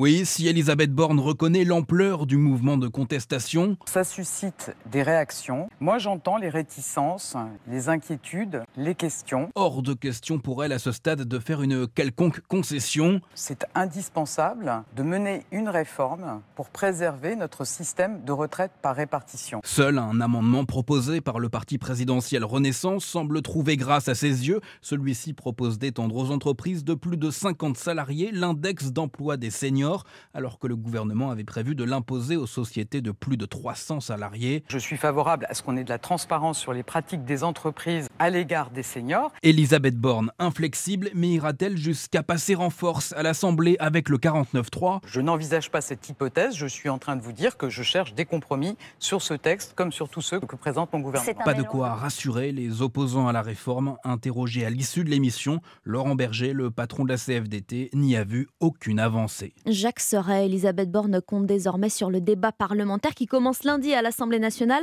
Près de 20 000 amendements déposés principalement par les partis de gauche. Et dans ce travail euh, de persuasion, la Première ministre a été euh, aidée hier par l'un de ses prédécesseurs, Édouard Philippe, lui aussi euh, à la télévision. Le maire du Havre a affirmé son soutien sans ambiguïté au texte de la majorité. Le gouvernement au front donc sur la réforme des retraites, Emmanuel Macron lui reste à distance, tourné vers l'international. Le président de la République a reçu hier soir le premier ministre israélien, Benjamin Netanyahou, reçu à dîner à l'Elysée. Au menu, le nucléaire iranien, le conflit israélo-palestinien et la guerre en Ukraine. D'ailleurs, William Molinier, Paris pousse Israël pour que le pays aide davantage les Ukrainiens. Oui, depuis un an, Israël freine des cas de fer lorsqu'il s'agit de livrer des armes à Kiev et refuse de choisir son camp. Plusieurs raisons à cela. D'abord, la minorité russe très influente en Israël et les menaces qui pèseraient sur les juifs de Russie en cas d'engagement hostile au Kremlin. Israël ne veut pas non plus se fâcher avec Moscou pour ne pas perdre son accès au ciel syrien. Tel Aviv a pu conduire des opérations militaires aériennes sans que la Russie n'active ses systèmes solaires. Mais cette posture apparente de neutralité est sur le point de basculer en cause l'implication grandissante de l'Iran au côté des Russes. La grande puissance chiite offre ses drones kamikazes au Kremlin, des drones qui pourraient demain venir frapper la Terre Sainte, sans compter le programme nucléaire iranien, menace existentielle pour Israël. Le conflit israélo-iranien pourrait donc se jouer par procuration sur le sol ukrainien. Dans la balance diplomatique, Benjamin Netanyahou espère qu'Emmanuel Macron inscrira les gardiens de la révolution sur la liste des organisations terroristes, ce que le président français est réticent à faire du moins pour l'instant. William Molinier, la France et l'Europe qui vont réaffirmer d'ailleurs aujourd'hui leur soutien militaire et financier à l'Ukraine. Un sommet est prévu à Kiev. Le président ukrainien Volodymyr Zelensky souhaite aussi avancer sur l'intégration de son pays à l'Union européenne. 6h05 minutes sur Europe 1, il va finir au fond de l'océan à 5000 mètres de profondeur. Un ancien porte-avions français va être coulé dans l'Atlantique. Le Foch avait été racheté par le Brésil avant de s'apercevoir que la coque de 200 mètres était remplie d'amiante. Les ONG dénoncent un crime environnemental. Les Français en sont les plus gros consommateurs en Europe. On parle ici de cannabis. D'après l'Observatoire français des drogues, un adulte sur dix a fumé au moins un joint dans l'année. Oui, et des consommateurs qui ont plus de risques de développer un cancer du poumon par rapport aux fumeurs de cigarettes. Pour la première fois, une étude française le prouve. Les explications de Yasmina Katou. 53 ans, c'est l'âge moyen de diagnostic d'un cancer des poumons chez un fumeur de cannabis, contre 65 ans pour les adeptes de la cigarette. Les malades fumaient 3 joints par jour, ce qui représente une consommation moyenne. Alors difficile d'expliquer pourquoi le cannabis provoque un surrisque de développer un cancer précoce, mais des hypothèses sont évoquées par les chercheurs. Didier Debieuvre est coordinateur de l'étude qui a mis en avant les dangers du cannabis. Le fumeur de tabac fume du tabac avec filtre le fumeur euh, de cannabis, lui, euh, son joint, il n'y a pas de filtre. Il inhale donc euh, des quantités probablement plus importantes d'agents carcinogènes, que ce soit du tabac et du cannabis, et qui vont effectivement déclencher la survenue d'un cancer du poumon plus précocement. En revanche, selon les premiers éléments de l'étude, les fumeurs de cannabis n'ont pas des cancers plus agressifs que les consommateurs de tabac. Yasmina Katou, spécialiste santé d'Europe 1. Et notez qu'à 8h13, François Braun, le ministre de la Santé, sera l'invité de Dimitri Pavlenko sur Europe 1. Un directeur de prison condamné à 4 ans de prison ferme. Khalid Elkal dirigeait le centre pénitentiaire de Fresnes en région parisienne. L'homme est incarcéré depuis lundi en Haute-Savoie, d'après les informations du journal du dimanche. Une affaire de corruption hallucinante racontée par David Montagnier. Le principe, une enveloppe de 5000 euros en liquide contre téléphone portable, douche quotidienne, plat de traiteur et même champagne servi en cellule. L'ancien directeur de prison a été condamné pour corruption passive et association de malfaiteurs. Placé en détention provisoire pendant 4 mois, puis libéré avant son procès, il vit cette nouvelle incarcération comme une injustice. Maître Philippe Ohaillon, son avocat. Je ne sais pas s'il s'est fait avoir, s'il s'est fait happer, mais en tout cas, ça ne peut pas mériter 4 ans de prison, ça ne peut pas mériter la mise en danger d'une personne arrive en prison, il tente de se suicider parce qu'il est, il est, au milieu de tout le monde, donc il peut être confronté à des personnes qu'il a lui-même condamnées en discipline en tant que directeur. Il vrille, il est hospitalisé pendant trois semaines. Pour moi, ce n'est pas un jugement, c'est un peloton d'exécution. Ses avocats ont déposé une demande de mise en liberté et fait appel de la décision. Selon Europe 1, Khalid Elkal a été admis hier soir dans un hôpital psychiatrique. David Montagnier, 6h08, les sports sur Europe 1 avec la disparition d'un ancien pilote de Formule 1, Jean-Pierre Jaboul, décédé hier à 80 ans, artisan de la première victoire de l'écurie Renault, pardon, c'était en 1979. Du football, Roman, avec un coup dur pour le PSG qui perd euh, l'une de ses stars. Oui, Kylian Mbappé forfait pour trois semaines à cause d'une blessure à la cuisse. C'était mercredi soir face à Montpellier. Axel May, le crack de Bondy, va donc louper un adversaire de taille, le Bayern Munich, que Paris affronte le 14 février. On parle des huitièmes de finale de Ligue des Champions. Et le joueur d'ailleurs souffre d'une lésion sérieuse, hein, Axel. Oui, le visage grimaçant de Kylian Mbappé mercredi soir n'était pas du chiquet. Touché dans un choc avec un joueur de Montpellier, Mbappé s'était immédiatement plaint de la jambe gauche. Le communiqué médical du club, publié hier, évoque une lésion musculaire à la cuisse synonyme de trois semaines d'indisponibilité. Ce qui veut dire, sauf guérison plus rapide que les prévisions, pas de PSG Bayern le 14 février. Ancien joueur parisien, Jimmy Algerino est l'un des consultants football d'Europe 1. C'est sûr que c'est une aubaine pour le Bayern et, un manque euh, criant pour le, Paris Saint-Germain de ne pas avoir Kylian Mbappé sur ce match-là, c'est sûr. Maintenant, il ne faut pas oublier quand même que le Paris Saint-Germain a un très bel effectif. Il y a des joueurs ben, comme Messi et Neymar qui peuvent faire aussi la différence. Encore faudrait-il que Neymar soit bel et bien opérationnel pour la réception du Bayern Munich. Blessé à une cheville lors de la Coupe du Monde, le Brésilien a raté le match du PSG à Montpellier, officiellement pour fatigue musculaire. Le club de la capitale va maintenant prier pour que rien n'arrive à son champion du monde argentin, Lionel Messi, d'ici le rendez-vous du 14 février. Axel May du service des sports d'Europe 1 et puis Kylian Mbappé qui pourrait reprendre le capitanat de l'équipe de France de foot. En tout cas, c'est le candidat naturel, surtout après la retraite annoncée par Raphaël Varane qui était jusque-là le vice-capitaine de l'équipe de France. Le joueur de 29 ans raccroche définitivement son maillot bleu. C'était le journal des sports avec Winamax. Les jeux d'argent et de hasard peuvent être dangereux. Perte d'argent, conflits familiaux, addiction. Retrouvez nos conseils sur joueurs-info-service.fr et au 09 74 75 13 13. Appel non surtaxé. C'était le journal de 6h sur Europe 1. Merci Roman Ok. Il est 6h10 et vous ne bougez surtout pas puisque le pressing arrive sur Europe 1. Bon réveil. Alexandre Lemaire et Omblin Roche. Votre matinale info sur Europe 1. Les vendredis thématiques de la rédaction d'Europe 1. Cette semaine, les théories du complot, théories de nos ados. Dimitri Pavlenko. La Terre est-elle plate? L'homme a-t-il vraiment marché sur la Lune? Et si Michael Jackson était toujours en vie? Au pays des Lumières, les plombs ont-ils définitivement sauté? Découvrez les vendredis thématiques d'Europe 1. La jeune génération est accro aux théories du complot. Alors pourquoi? Et qui en profite? Les théories du complot, théories de nos ados, c'est le vendredi thématique de la rédaction d'Europe 1. Alors à tout à l'heure, dès 7h et dans tous vos rendez-vous d'infos. Les premières informations de la journée avec Alexandre Lemaire et Omblin Roche sur Europe 1. Avec ou sans nuage de lait, votre café, Ombline Ça dépend euh, au moment de la journée. Le matin, avec. avec, allez, 6h12. Très bon réveil à tous sur Europe 1. Bon petit déj, on ouvre les journaux. Oui, pour accompagner votre café, votre thé, votre chocolat. Et pour le pressing, nous sommes. euh, un, deux, Deux, trois. trois. Ça change pas. Nous sommes toujours trois autour de la table avec Dimitri Vernet. Ça marche à chaque fois. Qu'est-ce que vous avez lu, Dimitri, ce Mais matin? écoutez, moi, c'est un article dans Le Parisien qui m'a interpellé, un, un article nous parlant de ces profs qui gonflent les notes afin d'améliorer en fait les, les chances d'orientation de leurs élèves. Une pratique de plus en plus courante hein, depuis l'ouverture de la plateforme Parcoursup Mm. en 2018. Vous le savez, Ambline Alexandre, Parcoursup, c'est cette plateforme qui permet aux élèves de s'inscrire dans les écoles post-bac où ils sont sélectionnés en fonction de leur dossier Et de bien de leurs au notes. passage. Exactement. Bref, les professeurs se retrouvent donc avec une vraie, vraie responsabilité hein, qui impacte le futur de leurs élèves hein, et ce qui les pousse bien souvent à booster la notation des copies tout au long de l'année. Une enseignante hein, qui a préféré rester anonyme se justifie dans cet article.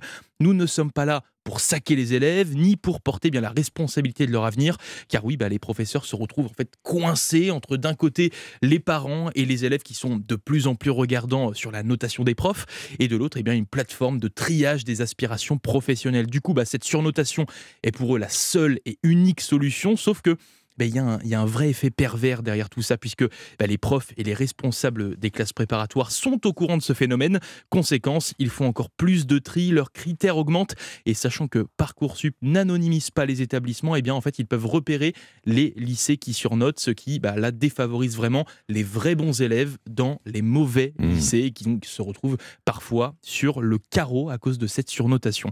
Donc voilà, vous savez, vous savez tout sur ce phénomène, hein, ces profs qui gonflent les notes. Un article très intéressant et pour le coup je ne le surnote pas.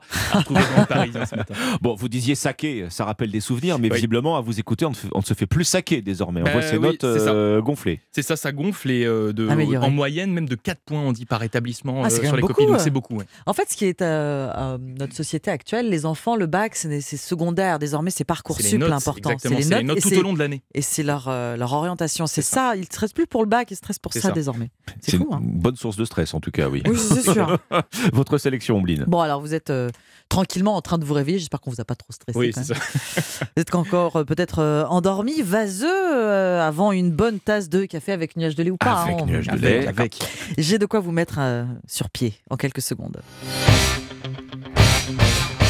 Alors voilà, en quittant votre lit, embarquez donc euh, votre oreiller avec vous, il va vous être euh, utile. Oui, on monte sur le ring pour une bataille de pelochon, on ne peut plus Allez. officiel. Oreiller rose ou bleu, un combat on ne peut plus sérieux, encadré par la Pillow Fight Championship, la ligue professionnelle de combat d'oreiller. Voilà, c'est l'une des dernières folies venues des États-Unis, écrit le magazine Society, nouvelle lubie créée par un businessman qui s'appelle Steve Williams, rompu à l'organisation d'événements et d'émissions hein, pour MTV. Quand il s'est lancé dans la bataille d'oreiller, il s'est dit qu'au moins, je le cite, euh, tu n'avais pas besoin d'expliquer le principe du sport. Oui, c'est On- clair. voilà, oui, le oui. principe, on euh, connaît tous. on connaît tous, oui. On en a tous euh, pratiqué. À un moment donné. Un moment. Peut-être quand on était jeune, moins maintenant. En tout cas, après Ah, l'idée, oui, c'est vrai. Il faut rendre la chose officielle. Il faut donc instaurer les règles pour faire euh, de cette euh, bataille de- d'oreiller un sport. Trois rounds d'une minute trente avec un système de points. Un point pour un coup sur la tête. Cinq si on arrive à mettre l'adversaire à genoux. Faut y aller. Oh là, là, ça devient violent quand même, même un coup avec le, d'oreiller. pelo- avec le pelochon pour le mettre par terre. Il faut ensuite trouver l'oreiller parfait, un peu moins d'un kilo, avec des poignées ergonomiques pour la prise en main. Steve Williams raconte que pour le premier combat, il a fait monter sur le ring deux mannequins russes pour rendre l'événement sexy. Ah, bah, Échec. Échec. Échec, figurez-vous. Il s'est alors tourné vers un professionnel de MMA, cette pratique qui consiste un petit peu à mélanger tous les arts martiaux. Ah oui, il est monté de Ah niveau. oui. Le premier, les premiers vrais combats sont organisés en marge d'événements de MMA et la recette fonctionne cette fois. Il y a quelque chose de captivant à voir des champions de plus de 100 kilos se cogner dessus avec des oreillers. Ça, c'est ce qu'écrit euh, Society. Alors, c'est le- c'est l'engouement. Il faisait mal celui-là. C'est l'engouement avec même une compétition mondiale organisée l'an dernier. Le journal anglais, le très sérieux Guardian, va jusqu'à annoncer que le combat d'oreiller pourrait être le prochain grand sport de combat. Le Pillow Fight Championship croule sous euh, les demandes d'inscription. Depuis, alors il faut dire que le soufflet est un petit peu retombé. Mais en matière de sport de combat idiot, les idées ne manquent pas aux États-Unis aujourd'hui. C'est le combat de gifle qui ah oui, est à la mode. Je préfère la bataille de Polochon. Oui, hein. opération Polochon. Ben, bah, tiens, Ça suffit largement. C'est dans le magazine Society.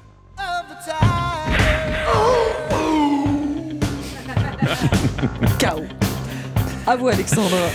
Bon, écoutez, moi je vais vous parler ce matin d'une recette secrète contre l'inflation. Une recette de famille. hein. Attention, je suis tombé dessus dans le Huffington Post qui nous détaille euh, cette recette, cette technique en réalité utilisée par ce couple euh, du Finistère pour faire des économies. Depuis un an On note. maintenant, voilà, notez bien, Maël et Renaud se sont lancés dans la rénovation de leur maison. C'est de la vieille pierre, il y a beaucoup, beaucoup de travaux à réaliser.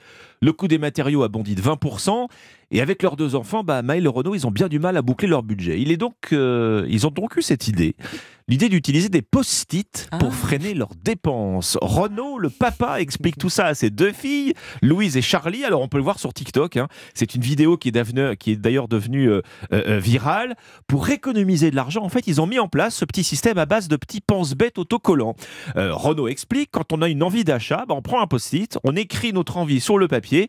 Ce papier est ensuite collé au mur sur un panneau. À chaque fin de mois, réunion de famille, Ah. on se met ensemble autour des post-it. Et pour chaque envie d'achat, bah, on se demande si on en a toujours vraiment envie ou, ou besoin. C'est pas mal. Voilà, Ah oui, d'accord. alors, alors il y avait quoi sur les petits papiers de janvier dans cette famille? Bah, Il y avait un peu de tout. Il y avait une bouteille soda stream en verre, il y avait des boucles d'oreilles, ça c'est côté parents.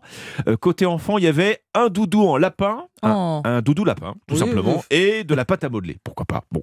À l'heure du verdict mensuel, ce 31 janvier, sur 12 post-it affichés, deux seulement se sont transformés en, Le doudou. en, en achat véritable. Alors le, le doudou, je sais pas, l'histoire Ah ne dit pas. Ah, Euh, en tout cas, visiblement, voilà dans cette famille euh, l'antidote à la fièvre acheteuse, hein, à la consommation compulsive. Renaud, le, le papa, il voit même une première étape vers la décroissance.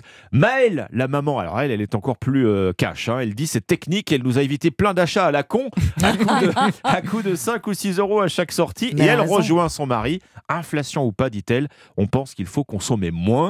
En tout cas, cette famille bretonne a visiblement trouvé là un bon moyen euh, de concentrer son budget sur la rénovation euh, de sa maison. Un post-it du coup. Oui, Un post-it, des post-it, et puis à chaque, à chaque fin de mois, on fait le tri. Voilà. Contre l'achat, contre l'achat compulsif. Exactement. Et sur TikTok, la, la vidéo donc. Louise, Charlie, ce sont les filles. Maëlle, Renaud. Eh bien, on les embrasse Voilà. ce matin. Merci beaucoup, Alexandre. Votre partition à 6h20, Ombline, il y a 64 ans exactement, un accident d'avion allait changer l'histoire de la musique. Il y avait à bord Richie Valens, The Big Bopper et Buddy Holly, les trois stars américaines qui font partie de ceux qui ont inventé le rock'n'roll. Alors, dites-vous bien que sans Buddy Holly, pas de Rolling Stones, Eh oui, Alexandre. tout simplement. Pas de Beach Boys ou de Beatles.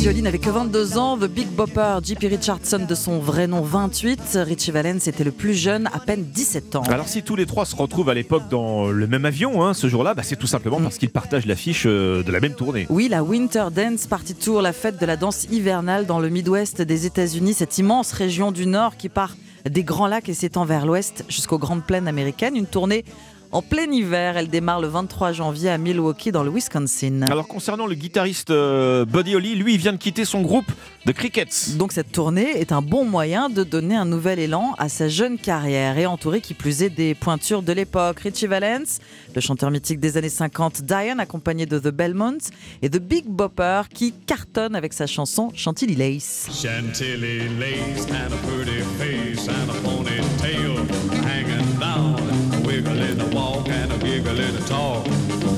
Make the world go round. Ain't nothing in the world like a big-eyed girl to make me act so funny, make me spend my money, make me feel real loose like a long-necked goose, like a girl. Oh, baby, that's what I like. Ah, pour ce qui est de l'ado prodige, hein, Richie Valens, ça fait euh, à peine plus de 6 mois hein, qu'il goûte au succès, lui. Euh, oui, une ascension fulgurante avec euh, seulement une douzaine de chansons enregistrées, notamment cette phase B d'un 45 tours. L'idée vient de son producteur, mettre une chanson traditionnelle de mariage mexicain que le jeune guitariste a l'habitude de fredonner.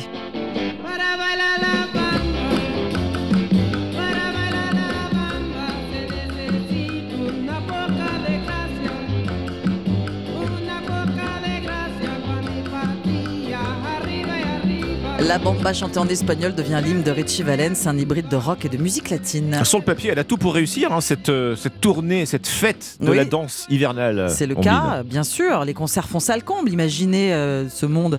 Euh, sauf que d'une ville à l'autre, les conditions de voyage en bus sont très très difficiles. Le temps est glacial, le chauffage tombe en panne. Les musiciens ne peuvent pas se laver, ne peuvent pas laver leur linge non plus. Buddy Holly rêve d'une chambre d'hôtel. Pour la prochaine étape, c'est décidé. Le voyage se fera en avion. Après leur concert à Clear Lake dans l'Iowa, en plein milieu de la nuit, Buddy Holly et The Big Bopper montent dans un petit avion de tourisme qui ne peut accueillir que trois passagers. Richie Valens obtient sa place en jouant à pile ou face. L'avion s'écrase.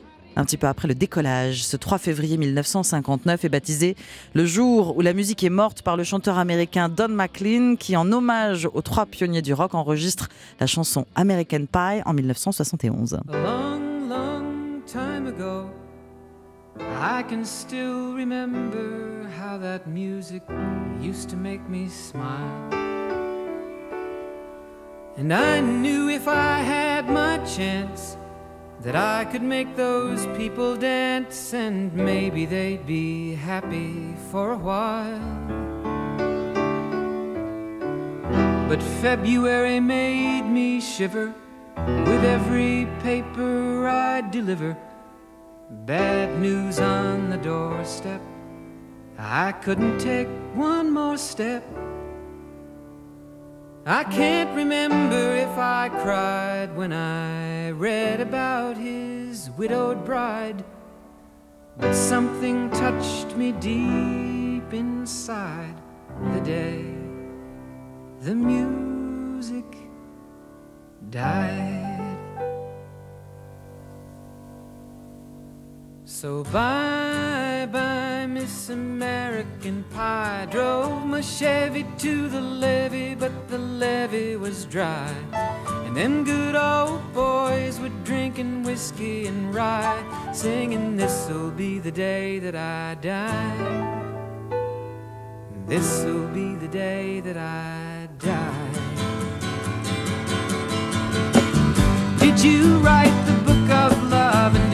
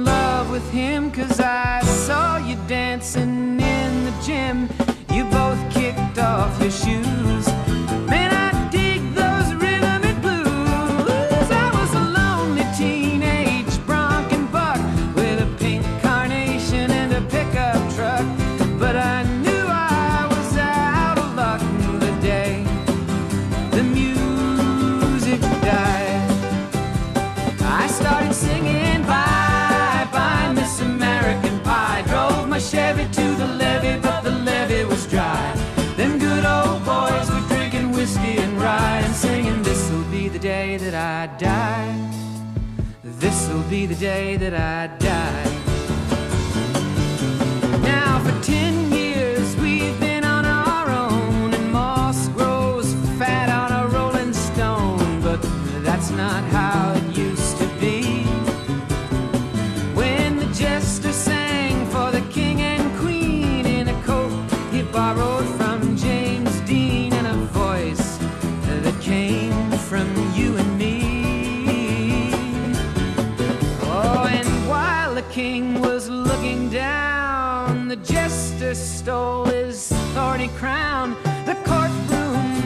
Yeah.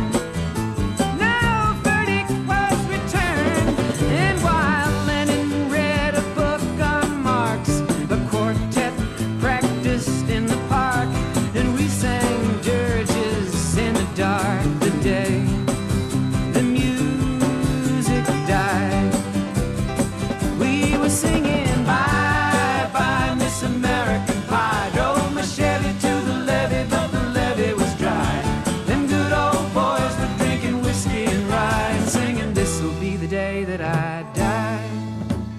This'll be the day that I die.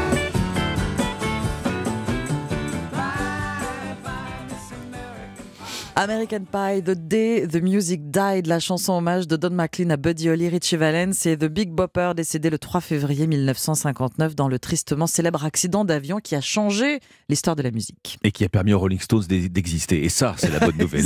C'est une bonne Merci. chose. Merci Ombline. 6h28 sur Europe 1. Après le journal, l'interview écho. Les passoires thermiques ne touchent pas que les résidences principales. Elles sont aussi une épine dans le pied des propriétaires de résidences secondaires.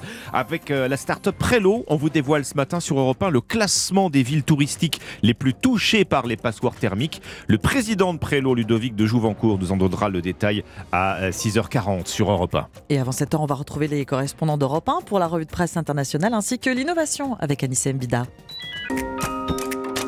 Europe Matin. Alexandre Lemaire et Amblin Roche. Ça ressemble à de la science-fiction, mais c'est bien la réalité. Un ballon chinois dans le ciel des États-Unis au-dessus de sites militaires. Alors pourquoi Pékin espionne-t-il ainsi Washington à quelques jours seulement de la visite du secrétaire d'État américain en Chine? Élément de réponse dès le début de ce journal avec le correspondant d'Europe 1 à New York. Plus de 700 clandestins islamistes radicalisés renvoyés dans leur pays depuis 2017. Ils ont tous un profil similaire. On vous explique tout dans un instant. Et puis le complotisme au pays des Lumières, c'est le vendredi thématique de la rédaction d'Europe 1, plongé au sein de ses croyances farfelues à la fin de cette édition. Europe 1. Le journal de 6h30 sur Europe 1, Fanny Marceau. Bonjour Fanny. Bonjour Alexandre, bonjour à tous. De l'espionnage de haute volée aux États-Unis. Depuis ce matin, on ne parle plus que de lui. Un ballon espion chinois qui survole les sites sensibles américains. Alexis Guilleux, vous êtes le correspondant d'Europe 1 aux États-Unis. Après réflexion, les autorités américaines ont décidé de ne pas l'abattre. Oui, pour assurer la sécurité des personnes au sol, explique le Pentagone, ce ballon vole bien au-dessus de l'altitude des avions commerciaux et selon les autorités, il ne présente pas de risque pour la population américaine. Des avions de chasse ont tout de même décollé pour s'en approcher. Alors cela fait euh, plusieurs jours que l'appareil a été repéré, sa trajectoire l'a amené euh, au-dessus du Montana dans le nord-ouest du pays, un état où se trouvent des bases militaires et des silos de missiles nucléaires. Pour le Pentagone, cela ne fait aucun doute, ce ballon provient bien de la Chine et est destiné à la surveillance, mais le département de la Défense affirme que l'appareil ne peut pas récolter des informations dont Pékin ne dispose pas déjà, grâce par exemple à l'observation par satellite. Washington a déjà fait part de la gravité de l'incident à Pékin, et ce à quelques jours de la première visite d'Anthony Blinken en Chine, dans un contexte de tension accrue entre les deux premières puissances mondiales. Alexis Guilleux, correspondant d'Europe 1 aux États-Unis, notez que le Canada annonce ce matin surveiller, je cite, un deuxième incident potentiel, comprendre un éventuel autre ballon espion. Dans l'actualité internationale également ce matin, un sommet entre l'Union européenne et l'Ukraine aujourd'hui à Kiev, alors que l'Ukraine craint une nouvelle offensive d'ampleur russe d'ici la fin du mois. En France, plus de 700 étrangers en situation irrégulière et radicalisés ont été expulsés depuis 2017. C'est ce que révèle le Figaro ce matin. Alors que le projet de loi Asile-Immigration sera examiné au Sénat dans un mois, un bilan de l'action de Gérald Darmanin montre que depuis sa nomination, le ministre de l'Intérieur a accéléré la cadence des expulsions. 704 islamistes radicaux, effectivement, reconduits dans leur pays d'origine en 6 ans et 256 autres sous le coup de mesures d'éloignement. Alexis de la Fontaine, on en sait plus hein, sur le profil de ces clandestins. Oui, dans 98% des cas, c'est un homme de 33 ans en moyenne et accusé d'islamisme radical. En général, il vit dans des zones à forte immigration, comme l'île de France, les Bouches-du-Rhône ou le Nord. Alors évidemment, 55% des départs se font vers le Maghreb et le reste dans les autres pays arabes. Malgré la pandémie, la dynamique des renvois s'est accélérée, se félicite la place Beauvau, rapporte le Figaro, et la raison est simple, Gérald Darmanin s'implique personnellement sur le sujet. Dans les faits, il est arrivé que le ministre de l'Intérieur décroche lui-même son téléphone pour joindre ses homologues et réclamer un laissez-passer consulaire. Car après de très fortes promesses, Darmanin souhaite obtenir le meilleur bilan possible avant les Jeux Olympiques de 2024. Alexis de la Fontaine du service politique d'Europe 1.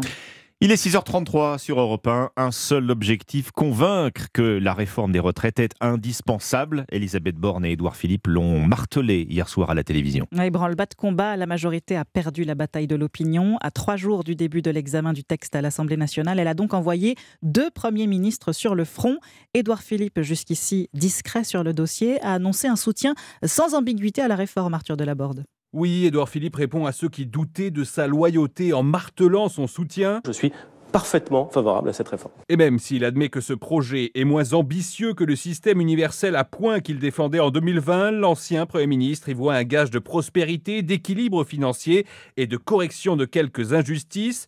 Il fallait aussi clarifier un message brouillé ces dernières semaines par six députés de son parti Horizon qui menacent de voter contre le texte ou de s'abstenir. Le maire du Havre tente de minimiser. Il y a des députés qui posent des questions. Il y a des députés qui disent attention, il va falloir changer ça ou ça. Et ils ont bien raison. Défendre la réforme des retraites, mais aussi répondre à ceux qui le disent préoccupés par sa maladie bénigne, l'alopécie qui blanchit sa barbe et ses sourcils. J'ai les sourcils qui sont tombés. Ça m'empêche pas d'être extrêmement ambitieux pour mon pays. Et je pense que notre pays a besoin d'ambition. Et je trouve que c'est autrement plus sérieux que mes poils. Une manière d'évacuer une bonne fois pour toutes le débat sur son physique et de se placer déjà comme un candidat sérieux à la présidentielle de 2027, même si pour le moment, il jure seulement réfléchir à son projet stratégique. Arthur Delaborde et dès lundi, l'Assemblée nationale examinera la réforme des retraites. 20 000 amendements déjà déposés, dont près de 13 000 par la seule NUPES. C'est deux fois moins cependant que les 41 000 amendements déposés contre la réforme des retraites de 2020. C'est une petite révolution dans le milieu de l'optique. Depuis deux jours, vous pouvez obtenir votre première paire de lunettes sans consulter d'ophtalmo. Oui, si vous avez entre 16 et 42 ans, vous pouvez effectivement vous adresser directement à un orthoptiste, une solution pour désengorger les cabinets d'ophtalmologie et permettre aux ophtalmologues de se concentrer sur les cas les plus complexes. Louise Salé s'est rendue pour Europe 1 chez Laurent Milsten. Il est orthoptiste à Paris depuis 35 ans. Reportage. Dans un coin, des grosses lunettes pour tester la vision avec des verres de couleur qui coulissent et un appareil qui mesure la taille de l'œil. Ce sont exactement les mêmes outils que l'ophtalmo a dans son cabinet. Laurent Milsten se réjouit de pouvoir enfin prescrire des lunettes à un patient qui n'en a jamais porté. Quand on nous dit qu'on n'est pas capable, c'est un blocage psychologique et un blocage euh, politique. Depuis une quinzaine, une vingtaine d'années, ce sont majoritairement les orthoptistes qui font la préconsultation dans les services d'ophtalmologie, sans que les ophtalmologistes aient besoin de reprendre les mesures que les orthoptistes fournissent. Pour les pathologies complexes, il faut tout de même passer par la case ophtalmo. Si quelqu'un nous dit qu'on lui a déjà dit que sa tension était limite, bien entendu, on ne le fera pas. Dans la salle d'attente Geneviève, elle se rend régulièrement chez une orthoptiste pour de la rééducation. Je pense qu'elle peut être à même, effectivement, d'exiger une nouvelle correction. J'ai un œil qui est très paresseux, qui a besoin d'être euh, corrigé. Et ça évite un déplacement supplémentaire, parce que ça évite de retourner voir l'ophtalmo. Les nouvelles attributions des orthoptistes sont encore peu connues. Un travail de pédagogie reste à faire. Reportage signé Louise Salé. Alexandre, si Oui. je vous dis que les pyramides sont l'œuvre des extraterrestres Ah. ou que les Illuminati contrôlent les stars américaines? Ben, je me dis que vous avez fait un petit cauchemar. Oh, vous êtes complotiste. Possible. Bon, rassurez-vous, je vais très bien. C'est le vendredi thématique de la rédaction d'Europe 1. On se penche sur ce genre de contre-vérité scientifique qui gagne beaucoup, beaucoup de terrain chez les jeunes. Selon un sondage IFOP, un jeune sur six croit par exemple que la Terre, tenez-vous bien, que la Terre est plate. Théorie qui vous fait sans doute bondir, mais qui fait fureur sur Internet, Nina Droff. Oui, en cherchant sur Internet, on tombe très facilement sur les contenus de ces platistes, comme ils se font appeler, des vidéos soi-disant argumentées expliquant avec des calculs et des graphiques pourquoi la Terre ne peut pas être ronde. Sur sa chaîne YouTube Info Très Vrai, Mark Dan relaie selon lui de nombreuses preuves de sa théorie, comme dans cette vidéo visionnée par des milliers de personnes. Si la Terre était vraiment une sphère, les océans devraient être en quelque sorte courbés pour se coller à tous les côtés d'une boule en rotation rapide suspendue dans l'espace. Il est tout simplement impossible de faire en sorte que l'eau se comporte de cette façon. Et ça n'est pas tout, toujours selon eux, la gravité n'existe pas, la Terre est un disque plat et les océans sont retenus par un mur de glace qui entoure ce disque.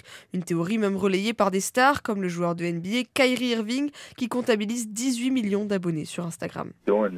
J'ai fait mes propres recherches. Je trouve qu'on n'a pas vraiment de photos qui prouvent que la Terre est ronde, donc j'en arrive à croire que c'est une conspiration. Il existe même une convention des platistes qui se tient tous les ans à Dallas, aux États-Unis. Un reportage signé Nina Droff. Merci Fanny Marceau, bienvenue si vous nous rejoignez. Bon réveil à 6h38 sur Europe 1. À suivre en exclusivité euh, ce matin sur Europe 1 le classement des villes touristiques les plus touchées par le phénomène des passoires thermiques avec la start-up Prelo spécialisée dans l'achat de résidences secondaires à plusieurs. Son président euh, Ludovic de Jouvencourt est avec nous dans un instant. Alexandre Lemaire et Omblin Roche sur Europe 1. C'est un goulot d'étranglement sur le marché du logement et de la location touristique. Avec la nouvelle réglementation, les passoires thermiques sont interdites à la location ou le seront dans un avenir proche. En exclusivité ce matin sur Europe 1, la start-up Prelo dévoile son classement des villes touristiques les plus touchées par le phénomène des passoires thermiques. Votre invité Alexandre, c'est Ludovic de Jouvencourt, président et cofondateur de Prelo. Bonjour Ludovic de Jouvencourt. Bonjour. Votre start-up Prélo est toute jeune, hein vous avez moins de deux ans d'existence. Euh, euh, votre spécialité, c'est l'acquisition d'une résidence secondaire à plusieurs. hein. Ça veut dire que vous accompagnez les acheteurs de A à Z. Tout à fait. On rassemble entre deux et huit personnes pour faire l'acquisition d'un bien qu'on aura rénové, meublé. Et ensuite, on leur euh, fournit un calendrier intelligent qui leur permet de réserver leur code-part de, de propriété pour leurs vacances et leurs week-ends. Et nous, on s'occupe de l'intégralité de la conciergerie du bien. Donc Bon. ça va euh, de, de- du ménage jusqu'à la, location saisonnière, par exemple, quand les, les propriétaires ne sont pas dans leur bien. Alors, c'est une façon effectivement de, de démocratiser l'accès à la propriété, en tout cas l'accès aux résidences euh, euh, secondaires. Parlons de votre classement, euh, Ludovic de Jouvencourt, que vous nous dévoilez ce matin euh, sur Europe 1. Vous avez donc dressé un, un classement des villes touristiques où les résidences secondaires sont les plus concernées par les passoires thermiques. Quelles sont les régions les plus touchées Bah, en fait, on- déjà, on se rend compte qu'il y a une disparité euh, entre les zones selon euh, la, la tempéra- température moyenne de l'année. Donc, Oui. euh, on se rend compte que bah, dans les zones euh, plus froides, il va y avoir une plus grande proportion de passoires thermiques euh, que dans les zones les plus chaudes. Et typiquement, ça va être le cas, par exemple, des Alpes, de la côte d'Opale, de la côte bretonne ou du pays d'Auge, par exemple. Donc la côte atlantique euh, est, touchée, les Alpes particulièrement. Euh, c'est vrai que le phénomène des passoires thermiques euh, touche en particulier la montagne. hein. Je vois que près de la moitié des habitations des stations de, euh, de sport d'hiver en montagne sont classées F ou G, c'est-à-dire les plus énergivores en fait. Tout à fait. Et typiquement, euh, euh, la Plagne fait partie de est numéro 2 au classement avec euh, 28, 20, pardon, 26,8% de passoires thermiques. Donc plus d'un quart de passoires thermiques dans cette, dans cette station de sport d'hiver euh, de la Plagne. Euh, vous mentionnez la Plagne, mais elle ne fait sans doute pas exception. Euh, C'est c'est un véritable mur, hein, la rénovation énergétique. C'est un énorme chantier dans ces stations. Tout à fait. Euh, et on se rend compte que bah, depuis le depuis le son origine, le DPE en fait, euh, euh, c'est un simple Diagnostic de diagnostic. performance énergétique, oui. C'est un simple diagnostic qui a euh, beaucoup évolué et dont le rôle est devenu de plus en plus capital. Et donc euh, aujourd'hui, bah, c'est un des éléments qui va qui va avoir un impact très fort sur la valorisation du parc immobilier. Donc euh, donc il faut faut y être très attentif. Mm. Depuis le 1er janvier, les logements les plus énergivores, les plus mal notés, hein, sont interdits à la location. Est-ce que ça concerne aussi les locations saisonnières? Pas encore. Pas mais encore. On, on est, certain que ça va bientôt être le cas. Hmm. Euh, et donc, euh, nous, on prévoit, on anticipe cette modification dans les, dans les semaines, mois à venir. Mm, Alors, euh, c'est vrai qu'au fil du temps, les taux vont se resserrer. hein. De plus en plus de propriétaires vont devoir programmer des travaux de toute façon pour être autorisés à, à laisser leur logement euh, en location, Ludovic de Jouvencourt. Et ça, ça se ressent déjà aujourd'hui sur euh, la, réponse au marché, sur les prix. Euh, typiquement, euh, sur tous les biens qui sont éligibles à, une acquisition en résidence principale, on voit déjà qu'il y a une baisse de prix pour les, les logements qui sont déjà en DPE F et G. Mhm. Et même sur des zones où les biens sont plutôt éligibles à de la résidence secondaire et donc de la location saisonnière, et là je parle en particulier dans les stations de ski, on voit déjà que le marché a intégré euh, ces éléments su- bah, sur le prix des biens. Et donc on constate déjà des baisses de prix. Alors, est-ce qu'il faut s'attendre justement dans les prochains mois à une vague de vente de résidences secondaires à cause justement d'un diagnostic de performance énergétique euh, euh, défavorable? Pas forcément, parce que ça, ça va pas amener une personne à décider de vendre son bien. Enfin, Mhm. en tout cas, je, je, je ne pense pas.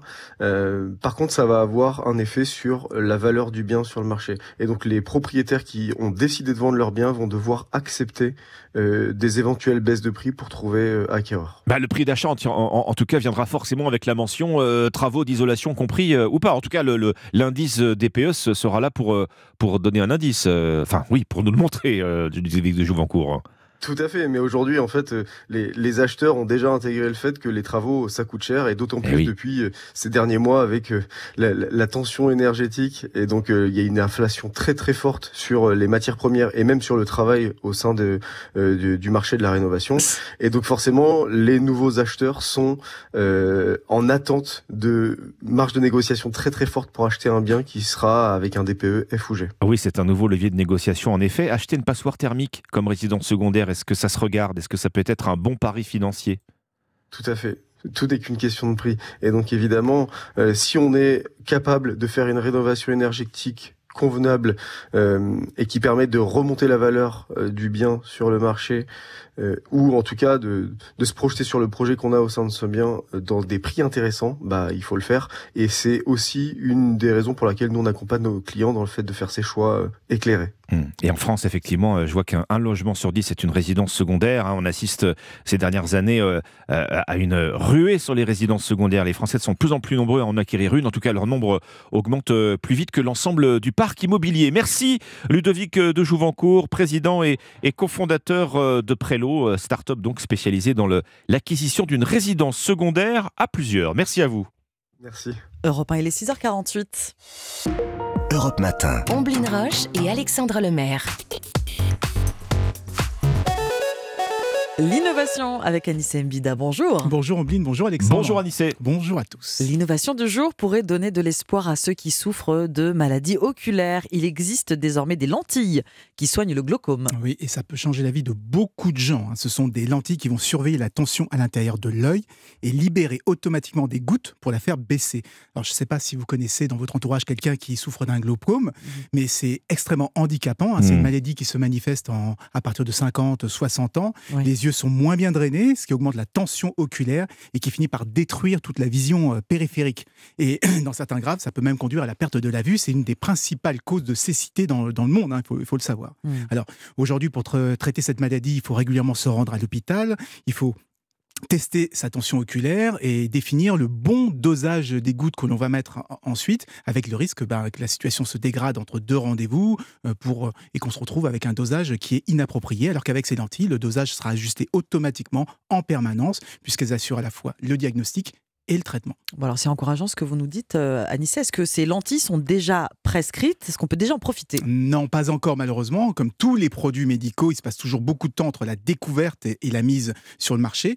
Ce sont des chercheurs de l'université Postech en Corée qui ont inventé ces lentilles.